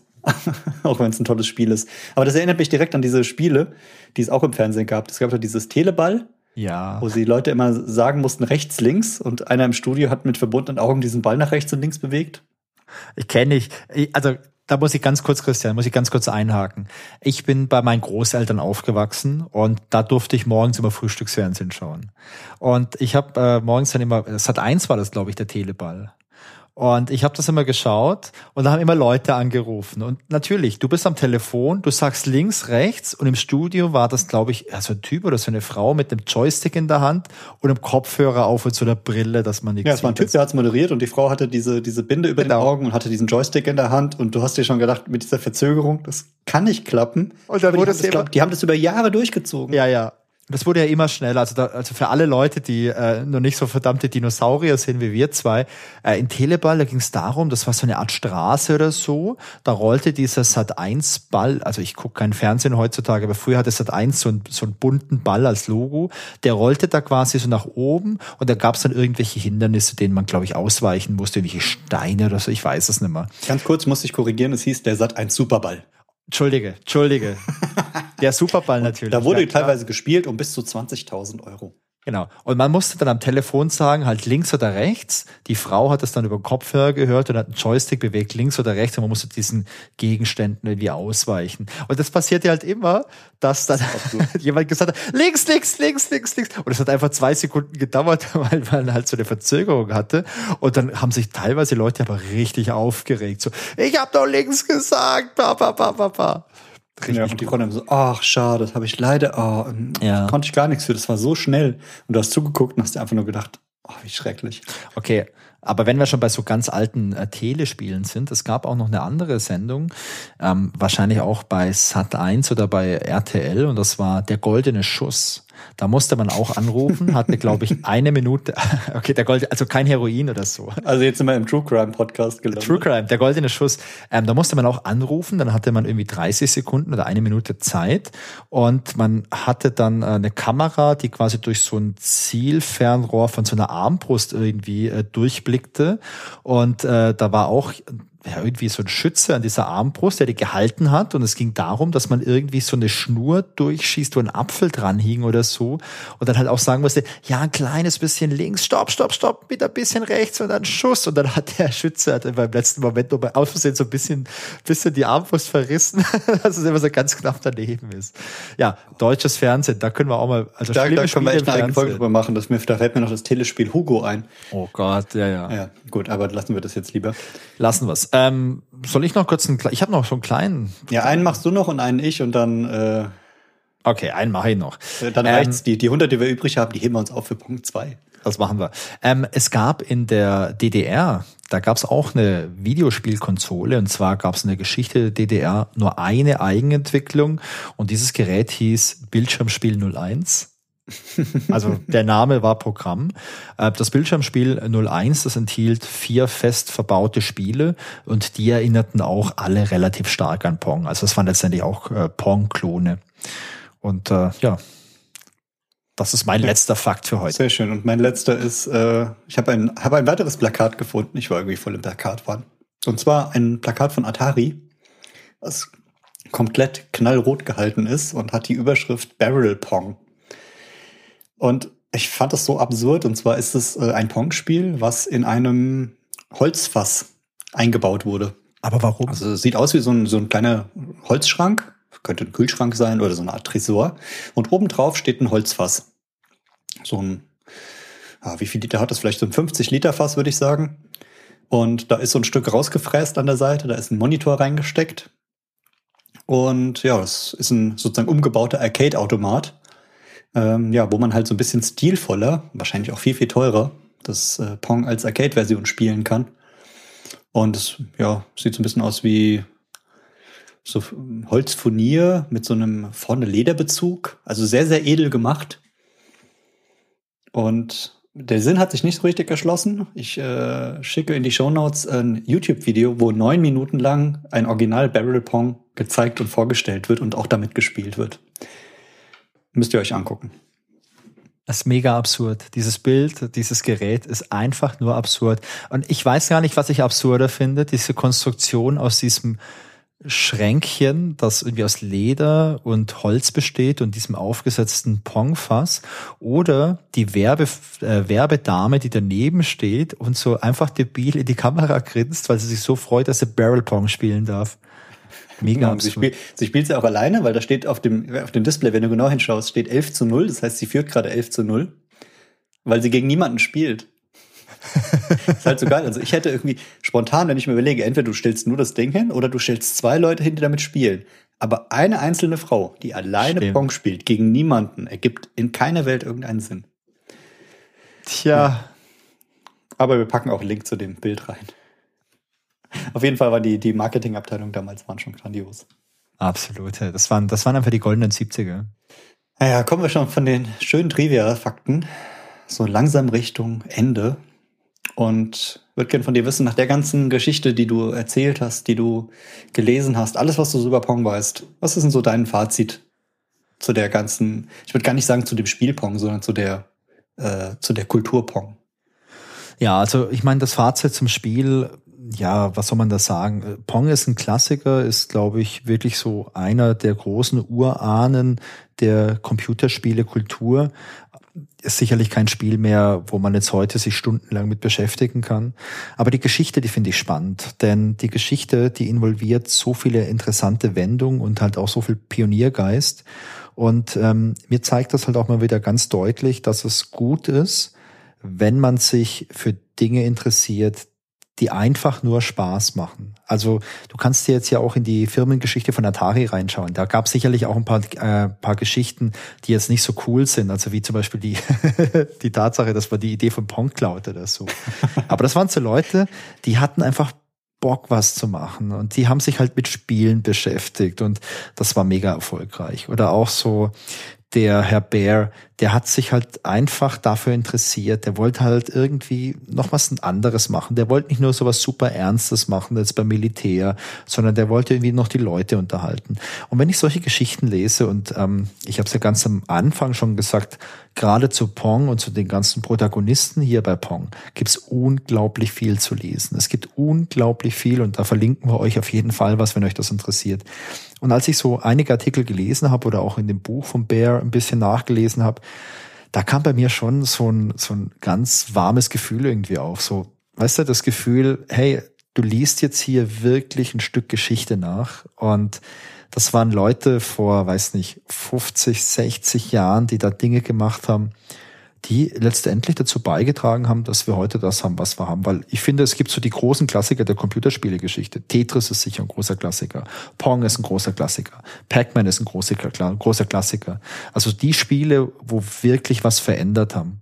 Und ähm, die Geschichten finde ich halt spannend. Also da gibt es ja noch viele weitere äh, Kategorien. Also keine Ahnung, wenn du jetzt im 3D-Bereich bist, vielleicht sowas wie Wolfenstein 3D oder so So Leute, wo zum ersten Mal was gemacht haben, gesagt, ja, probieren wir jetzt einfach aus, einfach nur um zu gucken, ob es funktioniert. Und ähm, so ist es für mich für Pong. Ich finde die Geschichte mega interessant, ähm, liest sich teilweise auch wirklich äh, sehr, sehr spannend. Und äh, ja, das Schöne ist, da draußen, da gibt's noch viele tolle Geschichten über so alte Geschichten. Äh, so, es gibt viele tolle Geschichten über alte Geschichten, ja. Und es gibt noch viele tolle Geschichten über alte Dinge. Und ich glaube, ähm, in der nächsten Folge, da sprechen wir mal wieder ein bisschen über ein aktuelleres Computerspiel aus dem Adventure-Bereich. Aber ja, ich glaube, in den nächsten Monaten und Jahren gibt's da noch genug Futter für ja, bisschen Computerspiele, Archäologie. Ich glaube, wir werden immer wieder erstaunt sein, wie viel Geschichte hinter Einzeldingen steckt, wo man sie nicht erwartet. Absolut. Und das ist ja ganz vielleicht noch kleine Ergänzung. Das ist es ja.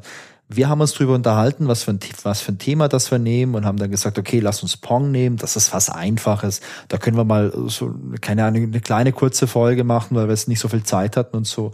Und jetzt haben wir trotzdem irgendwie eineinhalb, zwei Stunden drüber gequatscht weil es so unglaublich viel gab. Und in der Vorbereitung dachte ich mir, hey, ja, da lese ich mir nochmal zwei Stunden ein bisschen was durch, dann kann ich da genug drüber erzählen. Ich gucke mal nochmal, wer hat denn da was gemacht. Aber dann tauche ich da ein und ich denke auf einmal, wow, jetzt habe ich mir schon zehn Stunden etwas durchgelesen und es gibt hier noch irgendwie diese zwölf Videos, die ich mir anschauen möchte. Hier ist noch dieses eine Buch und hier gibt es noch ein paar Online-Artikel und ich stecke da mittendrin und naja, es ist ja für mich nicht anstrengend. Ich mache das ja unglaublich gern, weil mir Spaß macht. Aber das war für mich so eine krasse Überraschung, genauso wie bei Tetris. Bei Tetris wusste ich so ganz grob, was damals passiert ist, aber so, ich sag mal, im Volumen her, vielleicht so eine DIN A4-Seite hatte ich im Kopf und am Schluss war es dann halt einfach richtig viel. Und bei Pong war es, ich hatte im Kopf halt, ja, das ist vielleicht so eine halbe DIN A4-Seite und jetzt sind es dann halt irgendwie so 20 irgendwie und das finde ich mega positiv. Was mich Stimmt, das Dokument ist ganz leicht angewachsen, was unsere Vorbereitung macht. Ja, Christian, aber wie sieht's denn bei dir aus? Was ist dein Fazit zur Pong-Geschichte? Mein Fazit ist erstmal, dass ich äh, immer fasziniert bin. Ich habe unsere alten Folgen mal gehört und äh, du erzählst immer Fazit. Die sind fast eine ganze Geschichte. Ich bin nicht so der Faziter. der Faziter. Der Faziter, weißt du, äh, damals gab es den Picknicker und ich bin nicht der Faziter. Ähm, ja, wie ich in der Einleitung gesagt habe, es ist eine wunderschöne und frühe Erinnerung für mich. Das ist eigentlich so das, was bei mir am meisten hingeblieben ist. Die Story ist faszinierend, also super viel, was ich nicht wusste. Also eigentlich den größten Teil davon, den wusste ich nicht. Und das Spiel ist so einfach wie schön, weil, wie mein Kleiner gesagt hat, es ist ein bisschen billig und ein bisschen einfach, aber das macht halt den, den Reiz aus. Dass es schon so alt ist, ist, ist beeindruckend, aber dass es auch immer noch funktioniert, äh, finde ich ganz toll. Und ähm, was ich so als Fazit äh, für mich mitgenommen habe, ist, ich habe mich so ein bisschen äh, mal damit beschäftigt, ja, wie kann man Pong heute noch nutzen und wie kann man so den Gedanken von heute nach, äh, den Gedanken von damals nach heute übertragen. Äh, und bin auf, äh, kennen bestimmt viele von euch, so kleine Raspberry Pi Projekte gestoßen. Ja. Und habe jetzt gesehen, es gibt äh, Raspberry Pi Projekte für Kinder. Dann habe ich gedacht, hey, wenn die für Kinder gut sind, dann kann ich die auch nutzen. Und habe gefunden, äh, wie man, also ein kleines Projekt, ich habe hier so ein paar Raspberry Pis irgendwie aus verschiedenen Technik-Tests zu Hause liegen und habe mir jetzt ein kleines Matrizendisplay bestellt, ähm, auf dem ich Pong nachprogrammieren möchte. Und habe hier so ein 25 x 25 äh, Element-Matrizen-Display äh, bestellt. Ja, und habe mir vorgenommen, äh, Pong einmal selbst keine Ahnung, auf, auf eine sozusagen in einer beliebigen Variante nachzuprogrammieren, so dass es auf diesem Mini-Display einfach mal funktioniert. Ja, vielleicht nicht so kompliziert und ausgiebig, wie es äh, wie es von den Erfindern gedacht war, aber einfach mal um nachzuempfinden, was steckt so dahinter, was sind die Gedanken und um das in mein Fazit, um zum, wieder zum Fazit zurückzukommen, ähm, mir hat total Spaß gemacht. Mich hat so ein bisschen äh, zurückgebracht zu diesen Grundgedanken, wie muss man sich über Spiele ähm, sozusagen, welche Gedanken muss man sich über Spiele machen? Wie kann man sich äh, an Spiele ähm, Entwicklung, Spiele Taktik und auch die, die Umsetzung heranbegeben und ähm, irgendwie ist es mir äh, mehr als bei anderen Folgen, wo die Spiele schon total fertig waren, äh, ja, mehr im Gedächtnis geblieben. Und ich habe mir in meiner Freizeit mehr Gedanken über das Spiel gemacht. Und ja. das ist beeindruckend. Ja, absolut. Also ich glaube, ich glaube, Pong ist halt, was, was ich halt echt faszinierend finde, ist, das Spiel selber sieht so mega, mega simpel aus. Und ich glaube, das ist halt auch so ziemlich das Simpelste, was man machen konnte irgendwie zu dem Zeitpunkt. Aber ähm, es beinhaltet schon so viel, was du halt auch in modernen Computerspielen findest. Also auch was du vorhin erzählt hast beim Technikteil, wo du gesagt hast, ja, man hat sich dann Gedanken gemacht, wenn der Punkt oder der Ball an unterschiedlichen Bereichen auftrifft von dem Schläger, dann gibt es ein unterschiedliches Verhalten. Und das ist auch schon, das ist auch schon rudimentär das angelegt, was wir halt auch in modernen Spielen haben. Dass man wirklich sagt, hey, lass uns mal überlegen, wie soll das auf den Spieler wirken, wo brauchen wir vielleicht noch eine Varianz, wo müssen wir hier noch ein bisschen Feintuning machen? Und das finde ich cool. Genau, oder das, was du zwischendurch mal angesprochen hast, ich glaube, wir hatten irgendwann in der Vorbereitung schon mal drüber gesprochen, dass der Ball ja nie rund ist, sondern der besteht halt aus Pixeln. Und wer probiert hat, aus Pixeln einen Ball zu zeichnen, weiß, der ist nie ganz rund, der hat irgendwie so eine kleine Ecke oder eine kleine Kante oder oben oder an den Seiten so ein kleines Nupsel oder sowas. Und ja, wie stellt man den auf so einem rudimentären Display so dar, dass er einfach rund ist, ist es ja nur ein Pixel, ja, dann ist das Display sehr grob. Oder sind es halt sehr viele Pixel und man stellt ihn schön dar. Ähm, ja. Aber ist halt, die runde Kugel ist nicht so leicht wie die Pedals zu, zu programmieren. Ja, das stimmt. Ja, was, was ich selber noch viel gespielt habe in meiner, in meiner Jugend, das war jetzt nicht unbedingt Pong. Also wie gesagt, wir hatten halt diesen Atari 2600, der kam, glaube ich, von meinem einen Onkel, irgendwie ist der so weiter vererbt worden. Da habe ich so in den ja, Mitte, Ende der 80er viel, viel mitgespielt. Auch Frogger und so Sachen. Oh, ja. Und was ich dann in meiner Jugend aber viel gespielt habe, am Computer schon, das war Breakout. Also kennst du Breakout noch? Das ist so ähnlich wie Pong. Ja, also du hast Fall. nur einen Schläger und hast der ist unten, der Schläger, kannst du halt quasi so äh, horizont, horizontal oder vertikal, keine Ahnung, von links nach rechts halt. Horizontal. Äh, kannst horizontal, ja, meine ich doch. Stimmt, weil der Film Vertical Limit ist, egal, mit Sylvester Stallone, da geht's ja um. Da kannst du immer am Horizont merken. Ah, okay. Ähm, ja, ich habe eine Rechts-Links-Schwäche und ich habe anscheinend auch eine Horizontal-Vertikal-Schwäche, aber da kann ich gut mit leben. Auf jeden Fall ähm, kurze Rede, langer Sinn. Oder vielleicht auch andersrum. Bei, bei Breakout hast du ja dann diesen horizontalen Schläger am unteren Bildschirmrand, also auch ein Ball, den du halt äh, schlagen kannst. Und du hast am oberen Bildschirmbereich, vielleicht im oberen Drittel oder so, hast du irgendwelche Blöcke. Und wenn du so einen Block triffst mit einem Ball, dann löst er sich auf und es gibt Punkte. Und ich glaube, man muss das so schnell wie möglich machen, da gibt's am meisten Punkte irgendwie. Also Breakout habe ich ähm, Habe ich viel gespielt in meiner Jugend. Genau, es sogar auf dem, auf dem Atari 2600 war es das Super Breakout. Man, sagt, oh. man darf die Superlative nie vergessen bei diesen ganzen Spielen. Ja, ich glaube, ich habe Super Ultra Breakout AM 10 habe ich relativ viel genau. gespielt. Okay. Ähm, Christian, ich glaube, dann sind wir schon am Ende. Ja, ist eigentlich traurig, dass wir schon, schon fertig sind. Wir hätten noch so viel zu erzählen, aber nein, es reicht für heute. Ich würde sagen. Genau, wir haben noch viel zu erzählen und das sparen wir uns auf für die nächsten Male, ähm, auch was jetzt irgendwie Atari und so angeht. Ich hätte auch mal Bock, nur über Atari zu quatschen und über viele andere Sachen. Und äh, ja, das gibt's alles noch. Das hört sich auf jeden Fall gut wir, an. Atari ist ein sehr schönes Thema. Ja, äh, vielleicht noch ein ganz kleiner Fact, bevor wir, bevor wir uns äh, verabschieden. Das Atari-Logo soll übrigens eine symbolische Abbildung von Mount Fuji in Japan sein. Uh. Wow. Tja, mehr über Atari gibt's in unserer Atari-Folge, die sicherlich mal nächstes oder übernächstes Jahr kommt. Stay tuned. dann wird dann, wird dann die Recherche noch aufwendiger. Ja, da müssen wir viel spielen vor allem. Ähm, ja, das war's für heute. Ich hoffe, dass es euch Spaß gemacht hat. Ähm, wir freuen uns natürlich wie immer über Feedback. Ihr erreicht uns per E-Mail zum Beispiel ähm, über feedback at äh, grobepixel.de oder ihr könnt auf unserer Website auf grobepixel.de uns einen Kommentar hinterlassen unter der Folge. Ansonsten gibt's uns auch auf Instagram und Twitter. Da heißen wir auch at grobepixel.